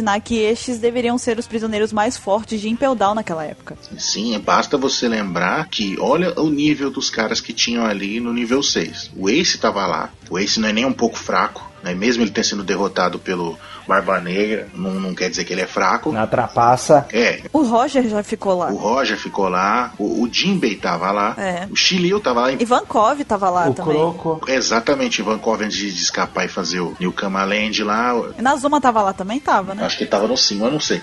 Então, mas o Ivankov tava lá, o Crocodile tava lá, então só tinha cara foda lá, entendeu? Então você imagina o nível desses caras também. O Chique tava lá. Ô, chique, cara. Só cara foda. Anota isso aí, cara. Isso é muito importante. Falou, pessoal, minha participação por hoje acabou. Caramba, o Mr. 27 esperou o momento certo pra dizer isso aí. Sniper shot. Essa aí ele pegou o estilingue, esticou, mirou na testa do Ansem. Puta, velho. Ele foi deixando o Ansem construindo, sabe? O Ansem construiu todo aquele cenário, só gente foda, o Roger, o Ace que não é fraco. Aí, o chique. Vai falar que não tava lá. Mr. 27 used it. Chic. It was super effective. Ansem foi derrotado. Só um comentário sobre esses novos membros aí. Imagina se o Vasco Shot for o comandante da segunda divisão dele. Ah, boa. Você fez a piada que eu ia fazer, eu que eu sou vascaíno. E já sabe que ele vai ser vice alguma coisa. Quem sabe vice-cartão? Mentira. Mentira. Apesar disso tudo, a verdadeira força da tripulação decai, na verdade, sobre o capitão deles, o Teach, mais conhecido como Barba Negra. No começo, o nome dele era relativamente desconhecido, só que ele conseguiu realizar a grande façanha de arranhar o Shanks. Isso foi feito antes dele comer a Akuma no Mi dele, e ele deixou uma cicatriz no olho do Shanks, que é bem característica, inclusive. Além disso, Barba Negra derrotou dois comandantes das divisões do Barba Branca, que foi o Ace e o Tachi. Ele também comeu uma das Akuma no Mi mais poderosas até então, a Yami no Mi, e ele obteve o cargo de Shichibukai até que ele o perdeu pelo fato dele ter usado seus privilégios para invadir Impel Down e recrutar novos tripulantes. Com o apoio de sua tripulação, Teach adquiriu a Akuma no Mi do Barba Branca em Marineford, a Guragura no Mi, que é conhecida como a paramécia mais poderosa de todas. Atualmente, ele é o único a possuir os poderes de duas Akuma no Mi ao mesmo tempo, que a gente saiba. Após a morte do Barba Branca, o Teach assumiu seu posto como novo Yonkou. Após o time skip, a tripulação parece ter ficado ainda mais forte, né? O Jinbe chegou a dizer que o bando estava caçando e roubando Akuma no Mi para acrescentar mais poder ao grupo. E isso pode sugerir que em meio ao bando devem haver outros usuários com várias habilidades. E realmente, nos acontecimentos mais recentes do mangá, a gente pode observar, como a gente já disse, que o Burg está tentando se aproximar, tentou, né, antes, se aproximar do Luffy em meio à sua à luta dele contra o do Flamingo, na tentativa de eventualmente adquirir a Gomu Gomu no Mi. Por fim, a tripulação cresceu tanto que agora ela está particionada em divisões, né, que são as é, capitanias colossais que vocês falaram, né? Capitães colossais. Que são os capitães. É, e de acordo com Gats, é, a tripulação do Barba Negra atualmente possui 10 capitães, sendo que o Jesus É um deles. Aí, se a tripulação dele tá particionada em várias divisões, a gente já sabe que a primeira é a C, a segunda é a D, a E, né? Será que eles estão com um monte de gente no barco? Acho que não, hein? Essa piada só o Baruque pegou, que droga. Não é que não teve graça mesmo, desculpa. Bota o cavalo do pânico aí, né? Ele sendo Yonkou, ele tem que ter uma tripulação maior do que, tipo, só os fortes. Porque ele, além de desbravar regiões, por assim dizer, ele tem que controlar um lugar. Ele não vai controlar um lugar com 10 pessoas, sabe? É, e a gente falou aqui um, um pouco, mencionamos algumas vezes o, o navio, Entre aspas. né, entre aspas, que o Barba Negra usava na época. Então acho que é justo nós falarmos um pouquinho dele, né? Que a gente até gerou alguma discussão de como que ele foi embora lá, que tava nas costas do bicho, não tava, foi a pé, foi voando, foi enfim. Falem sobre o navio. Navio. Então, o navio do Barba Negra, da tripulação dele, na verdade é uma balsa, né? É uma jangada. Jangada. Exatamente, é uma jangada. Você pega um, aquele monte de tora de madeira, amarra ali com cipó bem porcamente e é isso. E a gente vê a primeira aparição dessa jangada fabulosa, estupenda e super confiável para navegar em alto mar no capítulo 235, né? Na verdade, é uma maneira de navegar bem estranha, né? Ele, uma jangada em alto mar é pra um bando que tem Akuma no Mi e coisa assim, é bem estranho, na verdade, né? É no mínimo peculiar. É bem perigoso, na verdade, né? Eles estão nem aí. Um cai e o outro ninguém salva, né? Tipo, só o, o Van Alge que pode É. nadar lá pra resgatar os outros. Mas se for parar pra ver, a princípio, assim, não- a gente pode deduzir que o Burgess não tinha, né? E nem e o Van Alger. Os outros a gente não tem certeza. Ué, o Doc que não tá lá? Você sabe se ele tem poder? Doc Key e o Strong a gente não sabe se ele tem ou se não tem. E o Lafitte aparentemente tem. E o Barba Negra tem. Tipo, numa jangada, cara. Agora, se estão todo mundo coletando o Aqua no Mi, a luta final do Luffy contra, contra ele, ele vai fazer um Mizurufi gigante e vai cuspir água neles todos aí. Guia 50, Mizurufi. Imagina os paradas de hack ali, ó. É foda, fé. Um cuspe com hack. Gente, como eu gosto quando vocês se atêm à pauta. Eu fico tão feliz. Então, a jangada, como a gente pôde ver, é formada por quatro troncos gigantes amarrados, né? Que fica bem coladinho junto ali, né? Tem um mastro no que tem a bandeira, né? A jolly dele, né? E mais três velas. E, tipo, e o que eu li- essas velas que ele usa pra, pra movimentar ali, já que ele não tem o, o timão e todas essas coisas, assim, né? Que, que o navio deveria ter, né? Quer dizer que o Bugs era inútil até aí, porque a função dele é timoneiro e não tinha timão, entendeu? Então, né? E como, como, a gente, como já falamos, né? Apareceu na, lá em Jaya, né? Quando ele tava perseguindo o Né? E companhia, né? E ela estoura quando eles são pegos ali de, de meio que de beirada ali pelo knock upstream, né? E depois ele provavelmente foi reparado, eles arrumaram outro jeito, né? E também eles sempre estão se movimentando com ela e tudo. E, tipo, chegou um momento que eles viram que não tinha mais jeito de ficar usando aquela porcaria de jangada, né? Até que eles, rou- como a gente comentou já, eles roubaram, né, o navio da marinha para chegar lá em, em Pell Down, né? E teoricamente, né, eles conseguiram navios de verdade, né? E- porque já que tem 10 divisões, né, e cada um comandando um, um navio, teoricamente eles têm que usar navio, né? Ah, tem 10 jangadas. Dez jangadas, um pra cada um. Imagina, ideia. E o Bugs, coitado, não tem timão, ele vai remando, né? Aí faz sentido ter um cara só em cada um, né? Que aí fica só um cara remando. Ah, mas vocês não sabem, mas essa jangada é feita daquela árvore maluca lá que não quebra nunca. Adon. O problema é só que eles precisam usar cordas melhores, só isso. Tá certo. Pensa se der cupim, que merda. Poxa, Outras informações agora sobre o bando do Barba Negra. O bando acredita fortemente na sorte e no destino. Por exemplo, quando o Van Alger atira em um bando de gaivotas, ele apenas as observa para ver quais estariam destinadas a morrer devagar e dolorosamente. O Doc Kill entregou maçãs com explosivos em Moktown para ver quem seria o azarado que iria comer essas maçãs que tinham os explosivos. E até mesmo quando o Luffy consegue escapar da perseguição através da Knock-Up Stream, o bando dele, lá do Barba Negra, acredita que aquele não era o momento deles terem capturado os chapéus de palha. Então eles são bem supersticiosos pelo jeito, né? O que mais, Mr. 27? Então, um aspecto interessante que os novos integrantes do bando do Barba Negra não aparentam demonstrar é a mesma lealdade que os membros mais antigos.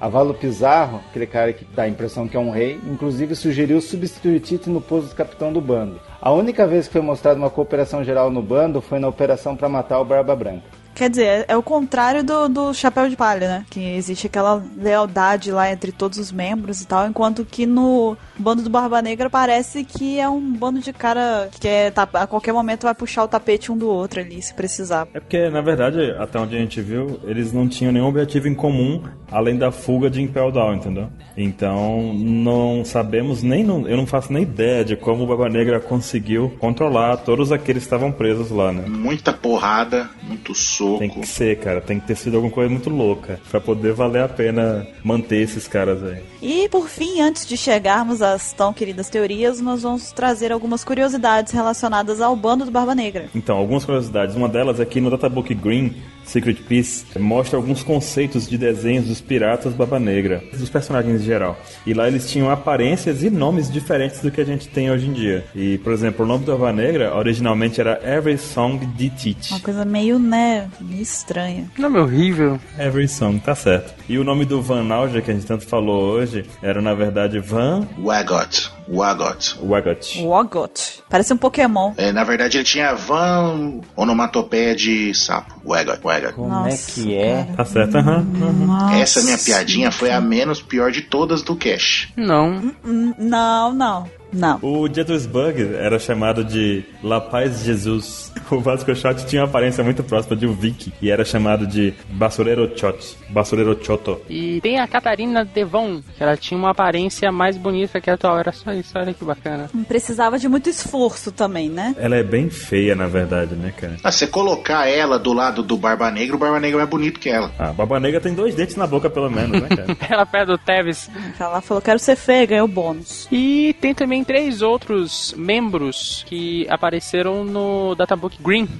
Um era chamado de King Joker, no caso, o Rei Coringa. Né? O outro era chamado Les Lion, o último leão. E uma mulher do no- de nome também Kitsune. Alguém sabe o que é Kitsune? É, raposa. Raposa, né? Raposa. Ou eu acabei de inventar isso? Não, é isso mesmo. E eles deveriam ser membros da tripulação também, mas é, acabou sendo descartado ali. E a aparência do King Joker acabou sendo aplicado ao personagem Vasco Shot, né? E todos os membros da tripulação, exceto o Doc Hill e o Stronga, eles possuem nomes de piratas, marinheiros ou lugares relacionados aos piratas no nosso mundo real, né? E o Jesus Burgess, uma última curiosidade aqui, é que ele é o primeiro membro da tripulação a aparecer depois do período de dois anos do time skip.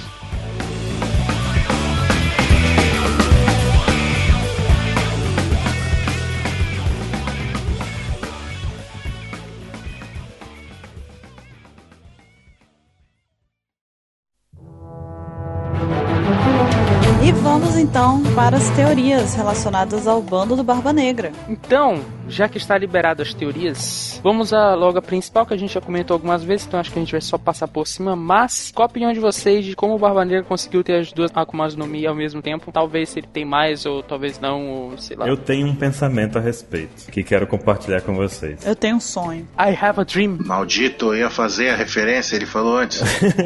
O fato é que o Barba Negra tem duas Akuma no Mi, beleza. Só que a gente não sabe até hoje como que a Akuma no Mi é transferida, como que o poder funciona, não sabe de nada, sabe de nada. Tudo especulação, blá blá blá. E aí, eu vou voltar naquele ponto da Sara Sara no Mi, a Akuma no Mi do Smile lá, que a gente viu a única demonstração prática em que a Akuma no Mi saiu do usuário para uma fruta. Então, para começo de conversa, ele conseguiu pegar a Akuma no Mi carregando alguma fruta específica da Guragura. Seguindo essa linha de raciocínio, né? É, eu tava até conversando com o Mr. Caio, a gente tava falando que o livro mais valioso de One Piece é o livro que tem todas as Akumas no Mi, que é citado tanto pelo Barba Negra quanto pelo Sanji lá com a fruta da invisibilidade, né? Uhum. E então, sabendo disso, o Barba Negra teve acesso a esse livro, tanto é que ele escolheu a Yami Yami no Mi, não foi ele pegou uma fruta, ele escolheu a Yami Yami no Mi. Então ele pode muito bem saber qual era a fruta original ou fruto original da Gura Gura no Mi. Então ele levou pra guerra pronto pra morte do Barba Branca, que já tava lascado na situação toda, né? E inclusive quando ele recrutou toda aquela galera dele, foi fácil todo mundo voar em cima dele ao mesmo tempo. Então, o fato dele ter conseguido extrair a Akuma no Mi, aparentemente essa é a versão mais plausível, né? Que a ideia aí é que, por exemplo, assim, é, toda a Sarasara no Mi, ela nasceu de uma maçã. Toda a Gura Gura no Mi nasceu numa pera, sei lá. Toda a fruta do caco numa banana. Ah, entendi. Então, se você tiver uma banana, quando o Caco morrer, ela vai encarnar na primeira banana que ela encontrar, entendeu? Na banana é, mais próxima. Então, essa seria uma teoria plausível sobre como ele conseguiu ter acesso à fruta. Então seria tipo assim, a do, a do bug que parecia um abacaxi. Se o bug morre, não sei o que, aí some. Se tipo, pode ter um milhão de frutas de vários tipos do lado, mas se não tiver aquelas. No abacaxi é que ele vai entrar. É, ah, então, tipo, não tem nenhum abacaxi ali, só tem, tipo, milhares de léguas de distância, vai sair nessa que é milhares de léguas de distância, só que é mais. Exatamente. Ah, Exatamente. Exato. interessante, interessante. Tipo, abre um diâmetro assim de GPS e onde tiver a fruta que foi, ele vai. Interessante. E vai se expandindo até encontrar uma. Muito interessante. E aí tu adicionaria totalmente o valor do livro, né? Porque se tem fotinho no livro ali do, da fruta, aí dá pra saber qual fruta que era o- a original da Akuma no Mi, no caso. Ó, começa que pra ter um livro, um catálogo na verdade, né? Com as frutas, alguém ou um grupo teve a experiência de ver cada fruta específica. Sim. E saber o formato, o poder dela e o nome. Tipo, o cara viu a fruta, comeu, e aí, que poder tu ganhou? Entendeu? Até o Shanks, inclusive, ele sabia que era Gomu Gomu no Mi antes do Luffy comer a Gomu Gomu no Mi. Então esse livro não é tão obscuro assim, né? A gente vê que o Sanji de criança conseguiu acesso ao livro, a não ser que fosse um livro de brincadeira, mas que na verdade acabou sendo verdade, né? Não sei. Mas aí beleza, essa seria a teoria de como ele conseguiu pegar a fruta do Baba Branca. E agora, no fato dele comer, a gente sabe até hoje, todo tempo é dito pra gente que se a pessoa comer duas frutas, ela morre. Mas e se isso for... Leite com manga. Ó, a gente vai seguir aqui a navalha de Okan. E se isso for simplesmente mentira? Leite com manga. Leite com manga mata. É, exatamente. Não morreu. Gostei dele puxar a navalha de Okan. Lulu comeu leite com manga várias vezes e tá aí, ó. Vivinha da Silva. Dá uma diarreia, mas. Eu vou cortar essa parte porque não é justo para os ouvintes. Não é uma imagem mental que eles têm que ter, cara. Não mesmo. Gente, vocês não estão entendendo. A diarreia é de arco-íris. Hum. É, gente, sai arco-íris. Eu, A foto dela cuspindo arco-íris. O quê? Aquele que postam de você nos comentários. Ah, o meu meme é, é daquele meme. Só que em vez de sair por si. Então. Não, gente, apaguem isso da memória. Eu nunca nem comi. Eu nem gosto de manga pra comer essa história. O que? Você não gosta de algum alimento? Não gosto de manga. Pra começar na questão de teoria, o que, que vocês acham dessa de simplesmente não existir essa limitação? Isso é só uma falácia, isso é só uma bobagem dita. Faz muito sentido. Acho que inclusive que é bem provável. É, acho que é uma coisa tão simples, acho que ninguém tentou antes porque, não, vou morrer se eu comer. E ele foi lá e tentou e foi. E eu sempre puxo o caso dos demônios de Ohara, porque o governo ficava, ó, demônio de Ohara, demônio de Ohara, a fruta do demônio, tem um demônio dentro. Ué, vai ver outra mentira deles. E era. Então, mas pode ser que ela tenha uma micro Não restrição. pode pular agora. Com duas ele não pode nadar nem pular. Não dá pra apertar B e pular, né? Não. Não, não. Tipo, não pode comer duas. Mas, e se ele estivesse falando de duas do mesmo tipo? Tipo, duas Zoan, duas Paramécia, duas Logia. Muito justo, é isso que eu ia chegar, o segundo ponto da teoria da coisa. Porque o Barba Negra, ele tem uma Logia e uma Paramécia. Falta só uma Zoan. Encaixaria na tal teoria do 27, De que ele tem uma de cada tipo. Kerberos. Não, não. Não, mas no fato, tipo, se a gente for seguir pelo ponto, pelo caminho mais reto e seguro de teorizar a vida, esse é o mais reto e seguro, eu acho, né? Hino, hino, modo cachorro, modelo Cerberus. É possível também, né? Já é outra teoria. Bem discutida, né?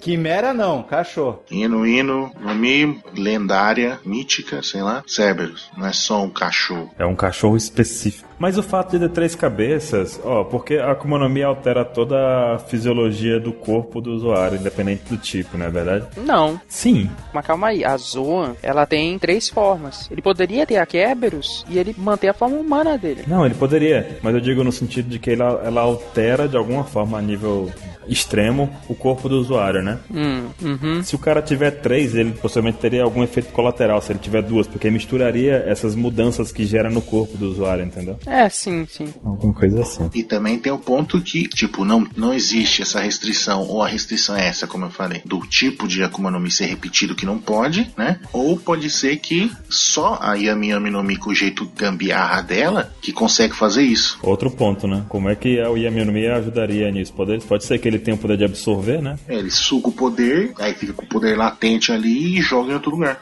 Agora ele não sugou meta- a cidade inteira lá. É, e sempre vale lembrar que ela não- ele não suga e some. Ele suga pra algum lugar. É, ela fica tipo armazenada. Porque ele, depois que ele absorve a cidade lá de, da ilha Banaro, ele se joga de volta. Então aquilo ali tava em algum canto. Por isso que ele é gordo, né?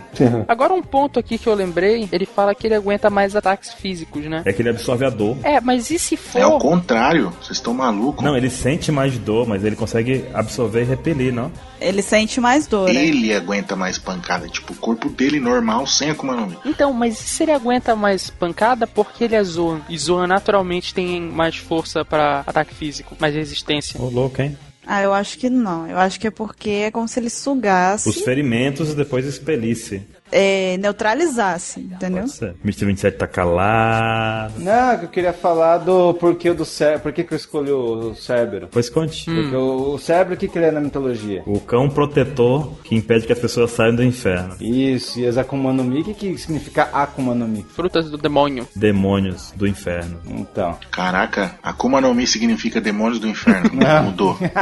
É pra fazer referência justamente ao cérebro né, que defende a portão do inferno, aquele negócio, entendeu? Demônio inferno. E o lance do 3, lá, que, o que o Barba Negra tem até as três garrinhas lá, né? Sim, as três garrinhas. Sim, tem esse lance dele com o número 3. Ele tinha aquela garrinha tipo a do Vega do Street Fighter, que deu uma agarrada na cara do, do Shanks lá e ficou aquela cicatriz. A bandeira dele tem três caveiras. É. Provavelmente ele deve ter três Akuma no Mis agora, né? Que a gente tá especulando. Sim. Nada mais justo ele ter Akuma no Mi Zoan dos Cerberus, que são três cabeças. E uma pergunta muito louca. O que, que vocês acham que o bando do Baba Negra tá fazendo com as Akuma no Mis que ele roubam? Tá entregando pros caras da tripulação dele. Ele rouba e dá pro cara ganhar o poder. Ele rouba e dá pro outro cara. Vai fazendo isso. E ele tá fazendo num esquema ainda, tipo, de combinando poder. Não. A Akuma no Mi vai, sei lá, do raio laser combina melhor com a Akuma no Mi do, do, do cavalo manco. Aí ele deixa mesmo, Um cavalo manco que atira raio laser. Tá certo. sei lá, entendeu? Tipo, combina específico, entendeu? Tipo, ah, essa com essa ia ficar pela, uma, tipo, um poder mais destrutivo, entendeu? Eu acho que é isso. Aí então a gente pode imaginar que o- além do. Porque assim, a gente sabe que o bando dele tem 10, né, principais, né? Os capitães. Nesse caso, a gente sabe que alguns dos capitães não têm fruta, como o próprio Bugs, né? Não tem. E então não seria prioridade dar aos capitães a fruta? A fruta? Aí entra um negócio que provavelmente tem algum, alguma consequência, realmente. Porque senão, o que que impede ele de sair acumulando tudo e um milhão de frutas e virar o, tipo... É, daí vem a, a- a questão mais segura de dizer que seria um pra cada tipo, né? Dos três. Uhum. ah. Né? E agora a questão é, por que de acho que o Bugs não tem uma? Será que ele tá procurando alguma específica também, né? Exato, é isso que eu tô dizendo. Tem força bruta, então seria legal ele pegar. Dado o cavalo pra ele. É, pode ser lá, entendeu? Tipo do gorila, né? Ele aumentar ainda mais a força dele. Seria bacana, seria bacana. É, porque o pessoal já achou meio estranho o lance do Burgess ter pulado de maior altura e ter falado do lance da perna dele. Que lance da perna? Porque no Manga Panda não falou da perna e o Manga Stream falou. Nossa, mas que perna resistente ele tem de ter caído no chão. Ah, sim, que ele pulou lá de cima mesmo, muito, muito alto e caiu em pé. Era pra ter quebrado, né? Track. E, o Doc Kill, Doutor Matar e o Stronger, o que que tem ele? Doutor Matar. Tentou matar.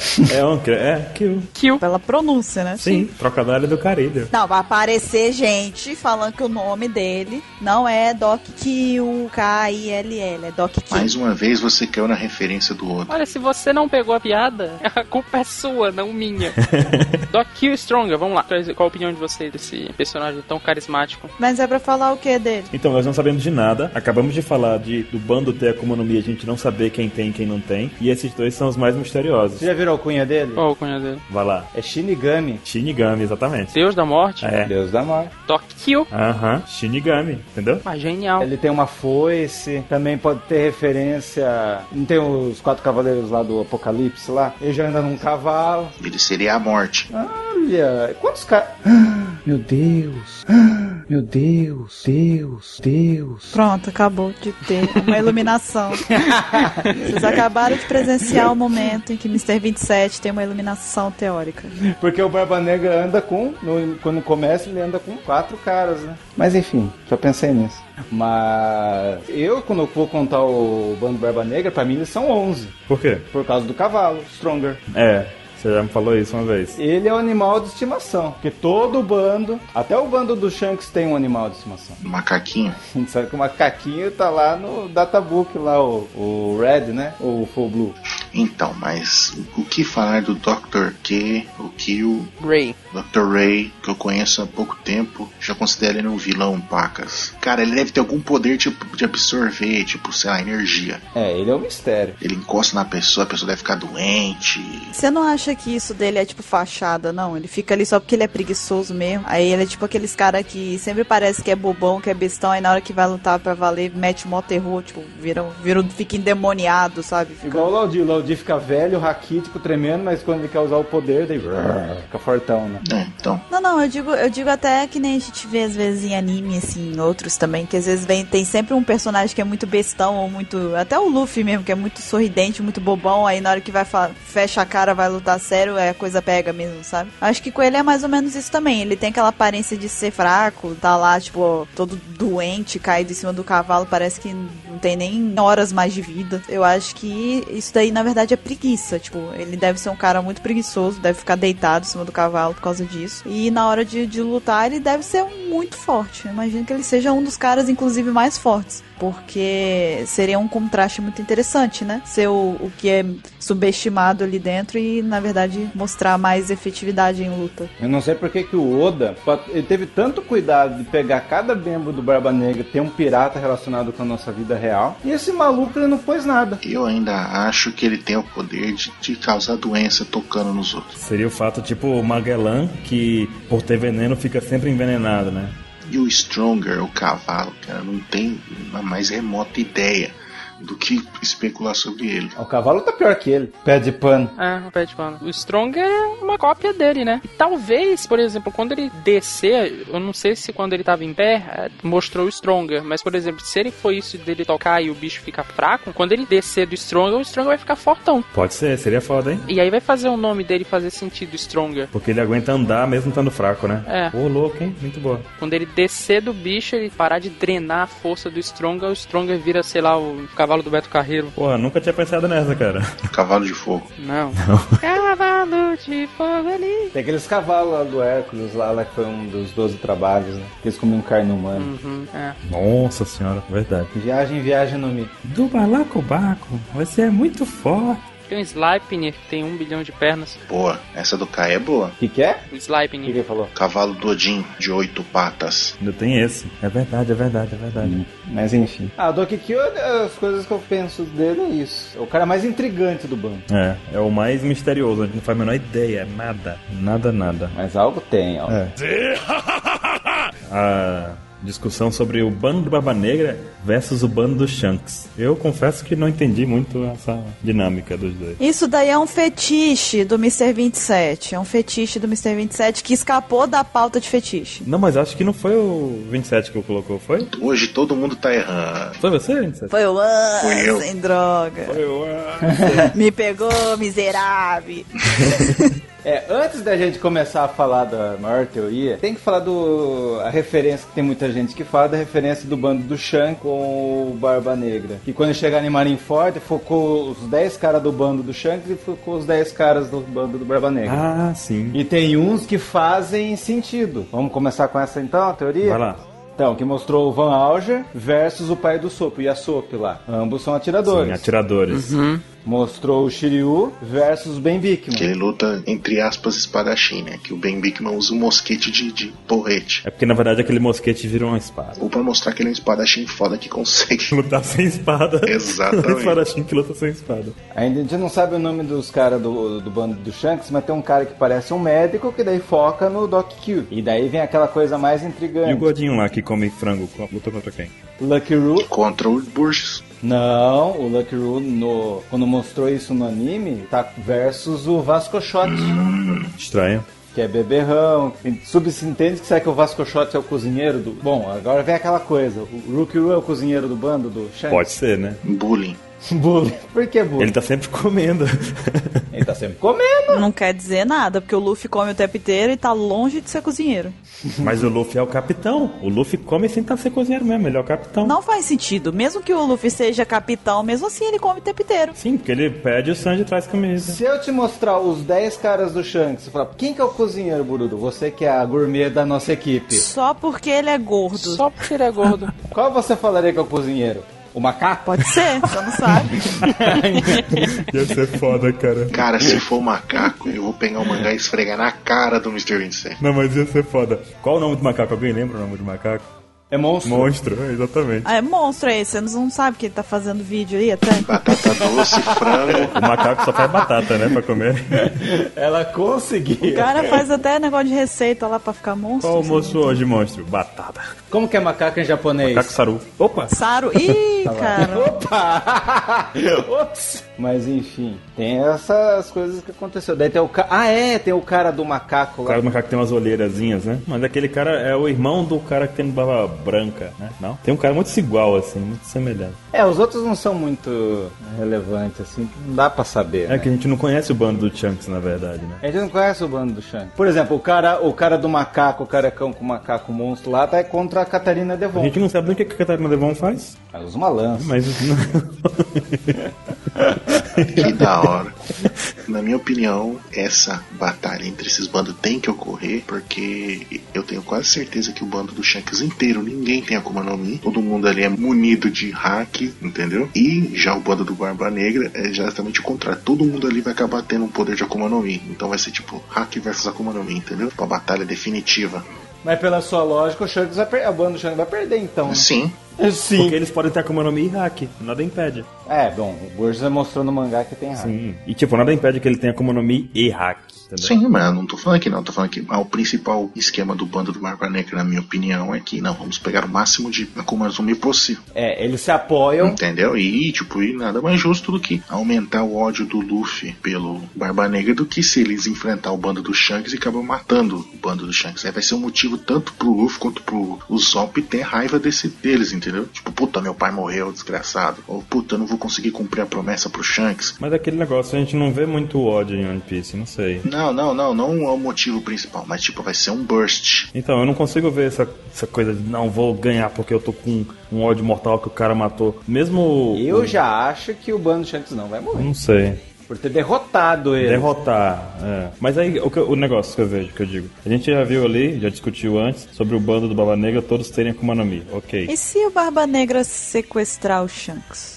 Não, acho muito improvável. Não, ué, claro que não. Se eles, numa batalha entre bandos, eles derrotam, Um Yokon de sequestrar o teu. partindo do princípio que eles vão estar desacordados, pro, pro Barba Negra não tem dificuldade nenhuma de sequestrar o Shanks. Quem é que vai ser o vigia do Shanks se ele tem um hack do rei que derruba as pessoas? Ué, a tripulação dele, ué. O Barba Negra já se provou bater de frente. Mas aí por que, que ele vai sequestrar ele? Tipo, qual o objetivo disso? Pra fazer a mesma coisa que ele fez com o Luffy. Ele não, não sequestrou o Ace antes? Ah, mas não foi sequestrar, ele transportou esse. Ah, ele sequestrou e entregou pra Marinha, mas ele entregou pra Marinha. Sim. Espera aí, ele tinha uma motivação clara nessa hora, que era virar um Shichibukai. Sim, as intenções dele eram pra ele, não era pra irritar o Luffy. Mas eu tô falando que já que vai acontecer. Não, porque a gente tá prevendo aqui um cenário entre uma luta entre Barba Negra e Bando do Shanks. Primeiro que a gente tem que entender por que, que isso ia acontecer. Então, na minha concepção, não tem motivo pra acontecer, porque a gente viu até agora, lendo toda essa história do Barba Negra, que tudo que o Barba Negra fez foi de caso pensado com muita calma. Nada foi impossível. Ele foi em Moktal, falou,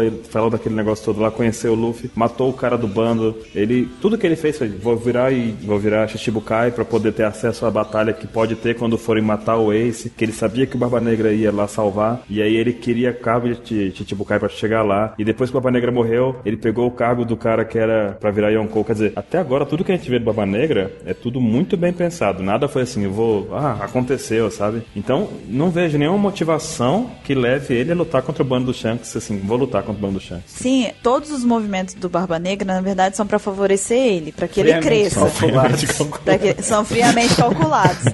Mas eu- o- a minha, a minha, eu- o que eu levantei aqui foi pra tentar achar um motivo pra que acontecesse esse, esse embate, entendeu? Por exemplo, eu não tô sugerindo que seria interessante isso acontecer. Eu tô Não, falando sim, porque sim. partindo do pressuposto de que a gente tá aí tentando juntar um cenário em que Barba Negra e Bando do Shanks iam lutar, teria que ter um motivo, né? Não ia tipo assim, beleza, eu derrotei você, falou. É porque a, a Bororo deu o motivo do Barba Negra sequestrar o Shanks pra provocar o Ruffy. Só que na verdade o motivo tem que ser o contrário. Tem que ser por que o Barba Negra, em que ele se beneficiaria disso, entendeu? Por que, que ele iria provocar a fúria do Luffy? Não faz sentido. Eu tô com a mão erguida aqui. Vocês estão pensando do Barba Negra atacar o bando do Shanks, mas a situação provavelmente vai ser o contrário. O Barba Negra tá crescendo muito em poder, ele- o Shanks vê que ele vai desequilibrar o equilíbrio do mundo, que pode acontecer um desastre, alguma coisa assim. Ele vai pra cima do Barba Negra pra acabar com essa, digamos assim, reinado de terror. E nessa que ele vão sair na luta, entendeu? Tipo, seria uma, uma atitude do Shanks, uma iniciativa do Shanks, não do Barba Negra. Sim, aí faz mais sentido, porque no caso o Barba Negra não tem motivação pra lutar contra o Barba Negra, mas o Shanks talvez tenha outras, né? Até pelo próprio Barba Branca que ele tinha uma amizade ainda assim, né? Apesar de terem os dois Yonkous. Você quer um possível motivo pra ele usar o Shanks pra atrair o Luffy? Hum. Ele não quer ser o rei dos piratas? Uhum. Ele precisa derrotar o Luffy. Não. Como que ele vai fazer o Luffy ir até ele sem pensar? Não, ele não precisa derrotar o Luffy. Claro que sim, o Luffy quer ser rei dos piratas. Ah, mas todo mundo quer ser rei dos piratas. Ele pode ser Rei dos Piratas e o Luffy fica lá. É. Mas o Luffy tá, o Luffy tá lá, na- tá, tá batendo de frente com ele. O Luffy tá crescendo junto com ele. Não Mas é, ele não tá é a maior mesma que coisa Luffy, que ele- uma mosquinha ali no canto querendo ser rei dos piratas. Kid tá crescendo também, ele vai sequestrar um. Ah, eles vão, eventualmente, eles vão ter que derrotar uns aos outros. Eu tô, eu tô achando pro caso do Luffy. Sim, tem outros, tem o LOL também, tem um monte de gente. Mas tô falando, tô tentando achar um motivo pra isso, pra que ele, para que ele faria isso, entendeu? Eu acredito que se ele chegar num ponto em que é, tá lá, é decisivo, tipo, rei dos piratas, já todo mundo que teria grande potencial de ser rei dos piratas, por algum motivo não é mais, entendeu? Então, aí a gente chega, a gente chega no próximo ponto de, de teorias, que seria a luta entre os bandos do Barba Negra e o Chapéu de Palha. Primeiro, vamos me imaginar quem ia lutar com quem ali. Eu acho que seria legal fazer esse exercício de criatividade. Vamos aos óbvios. Bom, vamos levar assim, os navegadores, né? O Jesus Burgers contra a Nami, né? Assim? Isso. Shiryu contra Luffy.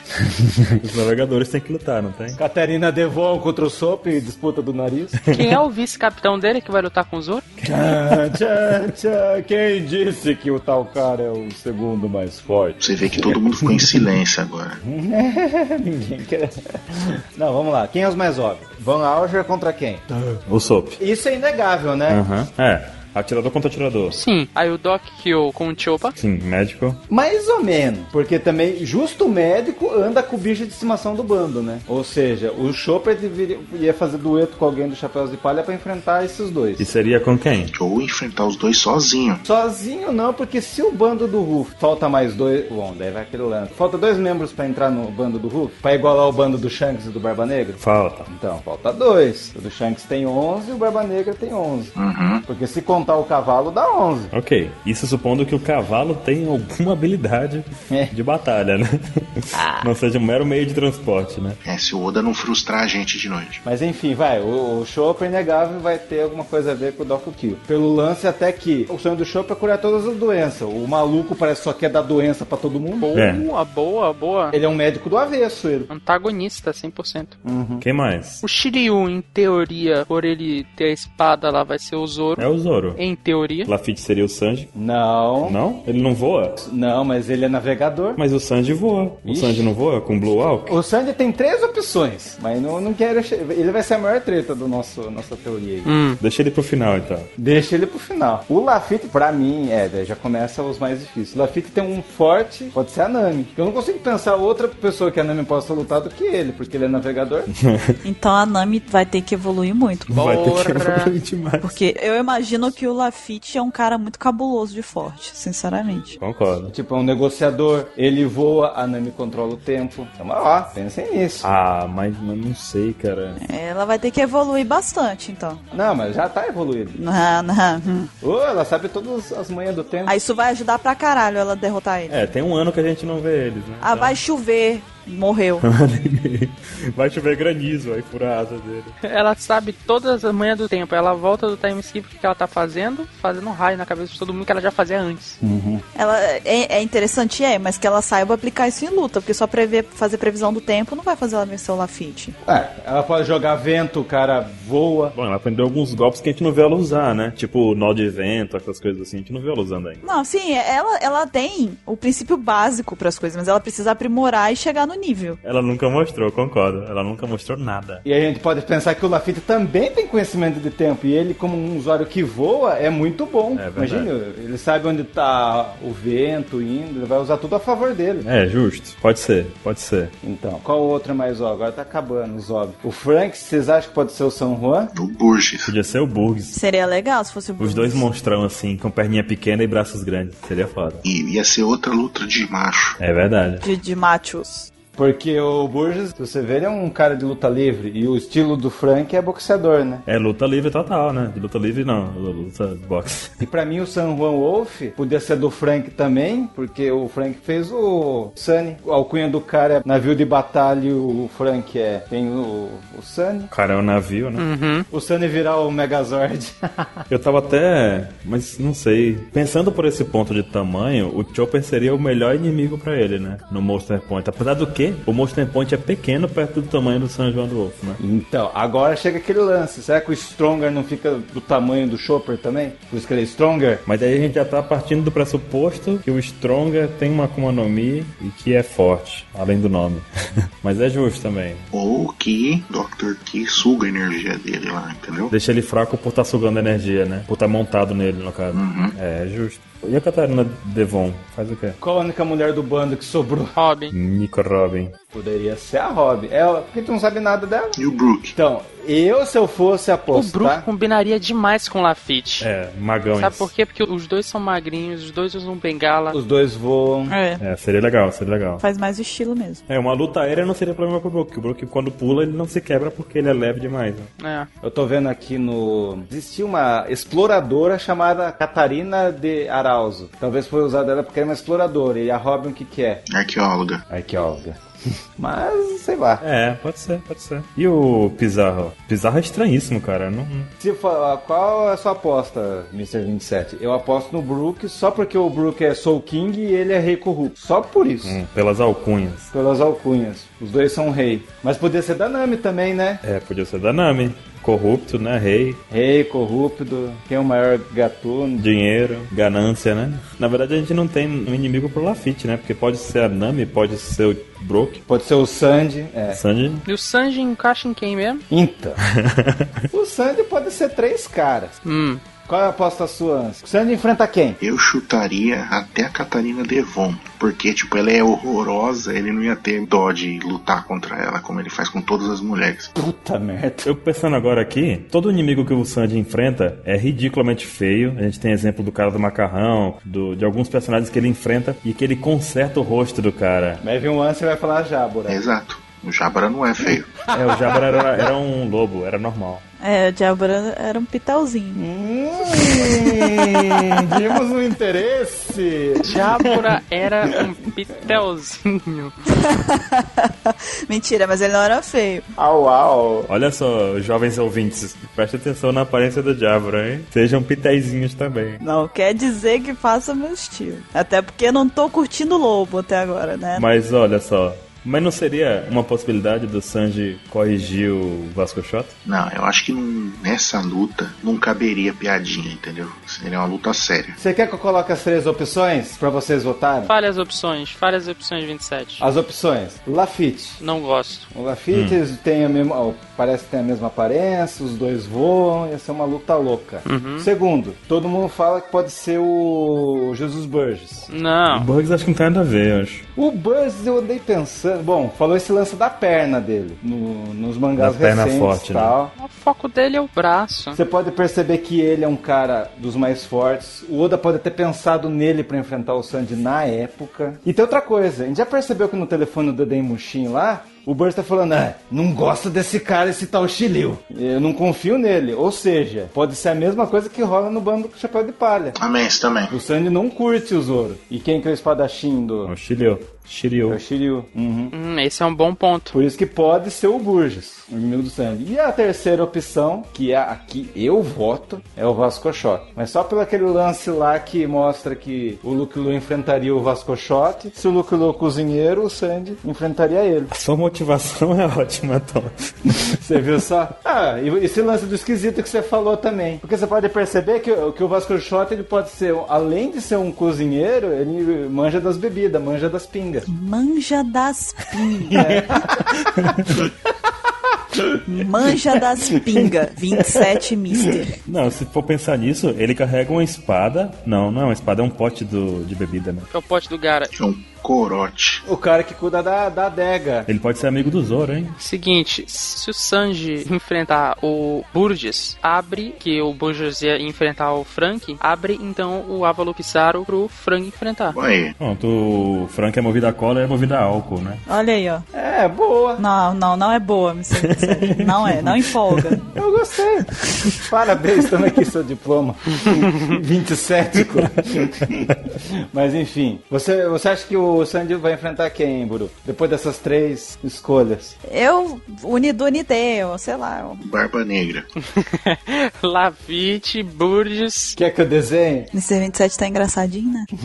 Depois apanha, não sabe por quê. Eu- É porque eu, eu tinha gostado mais da Catarina Devon, sabe? Então você cria uma quarta opção, lógico. Não, eu tinha gostado mais dessa opção, pra falar a verdade. Mas Não, pode ser, pô, não, pode ser. Você votou nessa. Sabe o que seria interessante, tipo, a primeira mulher que o Sanji enfrenta pra valer? É, entendeu? Eu queria ver. Foi o que eu falei desde o começo e vocês me zoaram. Se ela parecer um traveco, até vai, né? É uma possibilidade. Talvez ele olha pra ela e lembra dos Okama lá de Baca, sei lá, alguma coisa assim, associa, não tenta ver que é. Sei lá. Apesar de que ele deve ter maior respeito por aqueles Okama lá que ensinaram um monte de coisa pra ele, né? Por mim, o acho que não bate nenhuma mulher, cara. Nem que seja feia. Eu também acho que não bate mulher, é confuso. Não, é, é- o princípio dele é esse, né? Não bater em nenhuma mulher. Talvez ela cria outra motivação aí, não sei. Sei. Mas enfim. Mas se for então partindo aí do, do princípio de que ele realmente não bate em nenhuma mulher, quais eram as opções? Ai, meu Deus. Lafitte, Bugs e Vasco Shota. Por Roger, viu? Não, Lafitte não. Eu acho que o Vasco Shot. Olha. Ela foi por eliminação, igual a prova do Enem, assim, sabe? Ela... Olha, concordou uma vez na vida comigo. Ah, não, muda então. Ah, maldita. o Burgess. É, é, o Stronger. Stronger. Tá certo. Você, assim, Catarina? Eu já falei. Se não for a Catarina e eu tiver que escolher uma das três, Lafitte. Você, Mr. Kai? Eu acho que o Vasco Shots. Ó, três Eu fico entre Lafitte e Vasco Shota. No começo era o Lafitte, agora depois de tanta conversa, Vasco Shota. E você? Votei no Vasco Shot. Ah, então pronto. E se o teoria louca, maluca aqui, que não tem fundamento algum, desculpa aí, gente, mas e se o Stronga, ele tiver uma Akuma no Mi do tipo do tipo cavalo, e ele estiver na forma animal dele. O cavalo já foi comido pelo Pierre, acho. Sim. Aquele passarinho do Skype. Ah, tá. É. Que virou o Pegasus, entre aspas. É modelo Pegasus, né? O dele é modelo Pangaré. É, só se for. É um pássaro que comeu a fruta do cavalo. Sim. Daí virou Pegasus. A híbrida é o Pegasus. Daí ele tá falando que comeu uma fruta lendária de Pegasus, o, que o Mr. Kai tá falando. É porque aí eu criaria um novo inimigo, né, pra, pra lutar aí. Né? É, o Mr. 27 acredita que ele comeu uma fruta que ele pode ficar gigante pra lutar contra o Chopper. Monster Point. e se a gente fazer o contrário, então? Vamos lá. Ruff e Barba Negra. Isso todo mundo concorda. Ok. Não. Zoro, Shiryu. Shiryu. Shiryu, ok. Sim. O, o Sandy, votamos no Vasco. Flamengo. Até porque o segundo lugar é o Vasco, né? É o Sanji, é o segundo. O, a Nami vai enfrentar quem, vocês acham? O pessoal tá falando que pelo Lafitte, né? É, Lafitte? é o que tem, né? O Soap, o Van Alger. Tá certo, esse é certo já, né? O Chopper vai enfrentar o Doc Key. O Frank. Não, é o Burgess. Pra mim é o Pra mim Burgess. também é o Brook. A Robin, Catarina Devon. Catarina. que era a única mulher que sobrou. E o Brook. Brook seria o avalo bizarro lá, né? Isso porque a gente não sabe se vai entrar mais algum Mugiará, né? É, deve entrar, mas por enquanto. Por enquanto, essa é a nossa votação. O gigantão lá que enfrenta. O Sunny. O Sunny. O Sunny. Por enquanto é o Sunny. Sunny modelo Megazord. É porque o Sunny vai comer uma fruta do Megazord. papagaio no Mi. Quem enfrenta ele vai ser o Pluton. O Sunny Pluton. Agora vamos pra última teoria? Bora. Eu bolei no último Eu instante. tô esperando, eu tô olhando pra ela aqui, eu tô pensando, o que, que ele vai tirar disso? Eu nem li, deixa eu ver.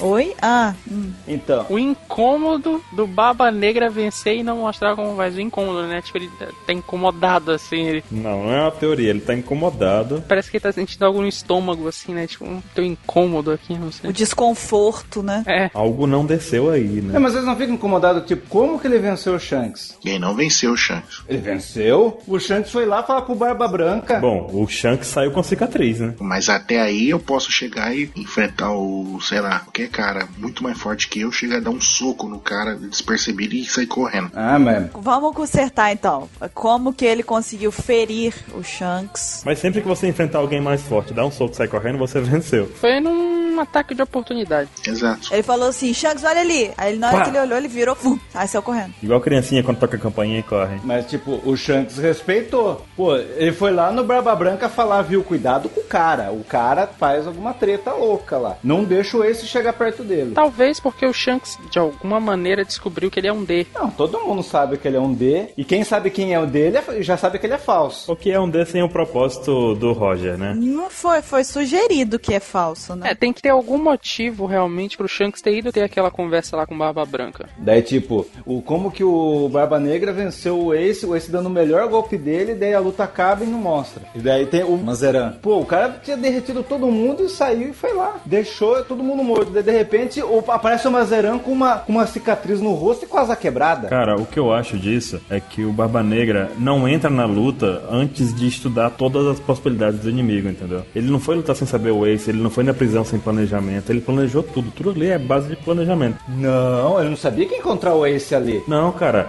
Quem garante que ele não sabia quem encontrar o Ace ali? Ele ficou paradão lá, o Vasco Shot podia ter feito qualquer coisa também, participado da brincadeira. Não, mas olha só, mesmo que ele não soubesse, ele conhece o Ace de tripulação. Eles foram companheiros de tripulação. Correto. Ele deve fazer algo muito traiçoeiro. Não, é que ele deve ser baixo, com certeza. Não, concordo, mas eu acho que ele tem, antes de tudo, preparação pra qualquer tipo de batalha, sabe? Nessas nas que ele entra, ele não entra na batalha sem se preparar antes. Ele é o Batman. Ele é o Batman. Cavaleiro das Trevas. das Trevas, literalmente literalmente.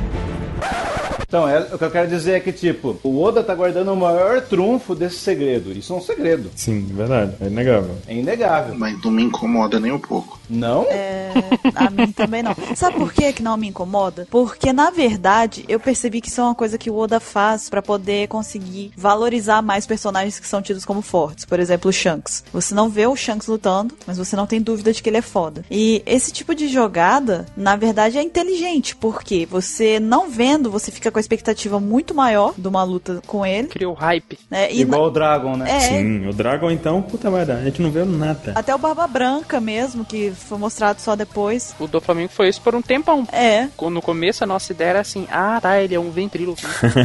exatamente. Nossa, é realmente, ele deve controlar a pessoa só no pensamento dele ali, mexendo a mãozinha e tal, ele tem alguma conexão. Não, ele é Akuma no Mi do fio. O Parasito. É, e veja, a gente ficou na expectativa dele ser foda por bastante tempo e, nem- e não foi nem um pouco frustrada, porque ele realmente é foda. Pra mim, ele é o melhor vilão. Ele é fodão. Uhum. E é exatamente isso que eu ia dizer. Por exemplo, toda vez que aparece algum personagem que o Oda poupa por motivos de não querer mostrar ele lutando ou coisa do tipo, ao invés de me incomodar, me incentiva a acompanhar a história, porque ainda mais agora, depois que eu vi, tô vendo Três Roça aí, que eu tô vendo que o do Flamengo conseguiu atingir as expectativas e tal, que todo mundo imaginava que ele era foda e ele realmente é um puta vilão forte pra caralho. Então, assim, por- com base nisso, agora mais do que nunca, isso não me incomoda, porque quer dizer que quando o Oda mostrar, ele tá guardando, ele tá fazendo a mesma coisa que ele fez com o do Flamengo. Ele tá pegando e tá cuidando do, do Barba Negra ali. Eu ia falar assim, ó, na hora que eu tacar isso aqui pro pessoal, o pessoal, ca- caralho. Porque colocar no berço aqui aquela merda lá. É, entendeu? Essa porra vai, vai deixar a Vai gente crescer muito, vai muito emocionada, cara. Vai, essa porra vai ser o demônio, entendeu? Então, assim, na verdade, não, não me deixa incomodada, me deixa com uma, uma expectativa maior, inclusive. Eu fico incomodado no sentido de que eu quero saber e não tenho a resposta. Esse é o incômodo que causa, sabe? Sim. Mas de fato eu tenho certeza que Oda vai me surpreender de toda forma. É muito difícil a gente acertar uma coisa e o Oda fazer aquilo. Ele pode simplesmente cagar toda a regra que ele mesmo criou e fazer uma coisa diferente, como ele sempre faz, melhor dizendo. Mas o Mr. 27 fica Sim. incomodado fazer o quê? Ué, Vazia nele. Fazia. Toma um remédio que passa, desconforto. Uma Lufthansa vou que passa. house. Ele vê o episódio do, do Barba Negra e começa a dar um incômodo no estômago dele assim, ele começa a passar mal. Dá tique, começa a piscar o olho dele, assim. É. São gases. Vocês querem discutir alguma coisa, tem alguma coisa pra falar sobre o D falso do Barba Negra ou não? Então, a gente sabe que ele não é o D que o Roger e o Barba Branca esperavam.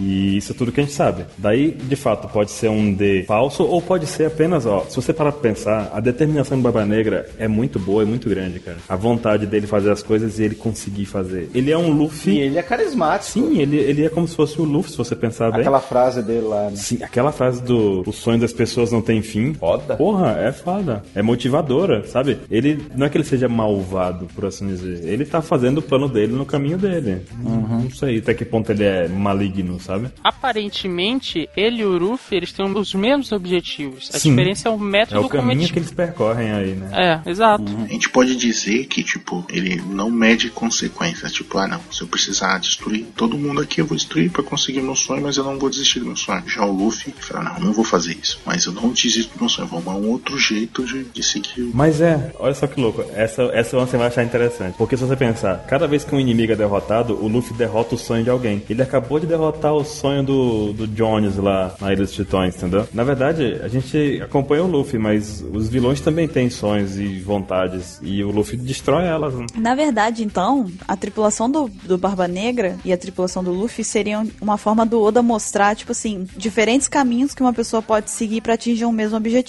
né? Na verdade, Exatamente. seria uma analogia dele pra isso, né? Tipo, você pode seguir um Exatamente. caminho correto, entre aspas, ou um caminho deturpado. Ou você pode ser o Akainu e, e foda-se tudo. Mas eu conversando com vocês aqui, eu lembrei de um negócio que o Ruffy e o Barba Negra tem uma coisa muito em comum. O Ruffy, quando é criança, ele fala pro esse pro Sabo, eu nunca, eu nunca mais quero ficar sozinho. E como que o Oda desenhou o Barba Negra criança? Solitário. Sozinho. Ele tá ali sozinho. Talvez o Ruffy fale, eu sei porque isso é assim. Pois é, então. Mas não, Naruto não, Naruto não, não. Vai, Não, Ansem, não. vai, Por que, Ansem. que você invocou o Naruto aqui? Não precisa. Mas eu nem invoquei. Tem uma coisa que é, é muito interessante talvez de olhar em relação a essa coisa de ter uma, uma proximidade, apesar de ser de formas diferentes entre os bandos, é que existe também aquela questão de que geralmente quando duas pessoas não batem uma com a outra, ou quando elas não se dão muito bem, geralmente é porque elas veem entre as duas um- uma característica em comum que reflete nelas e as incomoda. Então eu consigo ver isso, eu consigo imaginar isso sendo aplicado também entre o Barba Negra e o Luffy pelo fato deles compartilharem as mesmas ambições de formas diferentes, mas as ambições parecidas. E por isso que eu acho que é muito válido eles serem os vilões, os vilões não, os é, Antagonistas. adversários, né? Os adversários principais. Tipo, um ser adversário do outro no centro do anime. Ser aquela ali ser a- o foco da disputa, entendeu? Eles estarem no foco. Por, e- por esse motivo, entendeu? Por eles serem ao mesmo tempo pessoas que são muito parecidas nas suas vontades, os seus objetivos, na verdade, e ao mesmo tempo serem tão diferentes por pensarem, agirem, tomarem decisões tão opostas, né? E terem princípios diferentes, né? Isso só é confirmado ainda mais com o lance lá do, do bar lá. Eles estão comendo e bebendo a mesma coisa, só que um, ah não, isso aqui é bom, não, isso é um lixo. Aí um olha pro outro, não, isso aqui é bom, isso aqui é um lixo. Exatamente. Os dois gostam de comer, mas eles não gostam da mesma comida. Não, é o mesmo alimento, só que um acha que é bom e o outro acha que é ruim, entendeu? Tipo, é. Sim, exatamente. É, gostos diferentes sobre a mesma coisa, né? Mas aí, chega o ponto. Será que o- a conversa entre o Barba Branca e o Roger não foi simplesmente pra dizer que o Barba Negra não tem as intenções que eles esperavam pode ser também. pra nova geração? Pode ser. Sabe? Pode ser. Eles esperavam alguém que fosse acabar com o Gorosei, coisa assim, ou fosse chegar pro, pro outro tipo de caminho. E o Barba Negra foi lá e cagou tudo e vou pegar essa porra aqui, pronto. Foda-se o Tati. É que por onde o Luffy passa, ele consegue amigos. Por onde o Barba Negra vai, passa. Inimigos. Só traz É, inimigos. o, dá pra dizer mais ou menos que o Luffy ele é neutral good Neutral good, é. e o Barba Negra ele é neutral evil. Exatamente. Justo, é justo. Nenhum dos dois é nenhum dos dois é lawful, nenhum dos dois é caótico. Não, não é. Caótico, por exemplo, é o Akaino. o do Flamingo. Akaino do Flamingo. Isso é justo. Na verdade, o, do- o, o Akaino, ele é lawful evil, porque ele usa a lei pra fazer o mal. É a lei dele, né? Ele manipula a lei pra obter o que ele quer. Já o, o do Flamengo, ele sim é caótico, viu? porque ele não tá nem aí pra nada. O objetivo dele é acabar com o mundo. Ele não quer nem ser o rei dos piratas. Ele, pra ele, ser rei dos piratas é só um passo que ele precisa pra ele poder destruir tudo. Concordo. Ordem, gênero e número. Eu posso fazer uma sessão nostalgia? Pode. Não. Porque eu queria perguntar pra vocês a sensação que vocês tiveram quando vocês. Porque, tipo, lá em Drum, lá, chegou o Barba Negra, o Barba Negra destruiu tudo tal. Hum. Daí quando aparece aquele, aquele cara lá no bar lá, pelo de saco na cara, pequenininho lá. Pelo de... O famoso pentelho. Na cara lá, de repente, daí quando o Odo explode a cabeça, ele é o Barba Negra, puta merda. É, eu adorei O ele. cara não tem nem barba. Eu sou o Barba Negra. O sonho das pessoas não tem fim foi fatal naquela, naquela hora dele. Na minha cabeça, ele seria o mentor do Luffy em algum momento. Logo, sei lá, no mesmo episódio ele mostrou que era o Barba Negra e a gente deu aquela virada de chave que tu percebe que na verdade ele é o vilão. Fodeu tudo. É, faz você simpatizar pelo cara e logo em seguida falar, olha só. Plot twist. Ele é o antagonista. Você tá gostando do malvado, hein? Você não é que é o mesmo lance do D? Tipo, ah, eu, eu sou o Barba Negra, mas o cara não tinha nem barba. O que isso tem a ver com os D, cara? É, não... Eu queria entender. O cara veio. Porque, Puta que porque ele não é um pariu, D. Ele, foi, ele tanto mentalizou em ser um D que ele quis botar o nome D. não acompanhei, não consegui. Mas vocês não sentiram, vocês, vocês entenderam o lance da nostalgia. Deixa ele falando em Cell Cash. Tá bom, foi embora, tchau. Não, realmente, a, a, a sensação que a gente tem é essa, de quando vê ele e tudo mais, como o Caio disse. Então, meus caros companheiros de cast, vocês têm mais alguma teoria relacionada ao bando do Barba Negra? Não. Acabou aí. Esperamos que vocês tenham gostado desse cast. Deixem nos comentários o que que vocês acharam das nossas teorias. A gente deu umas boas viajadas aqui em algumas teorias, né? Mas segue normal. Então, mandem e-mail pra gente, participem e nós vemos vocês na semana que vem. Tchau, tchau. Falou! A iogurteira top term. Tem mais um anúncio. Tchau, galera! Tchau. Fight together.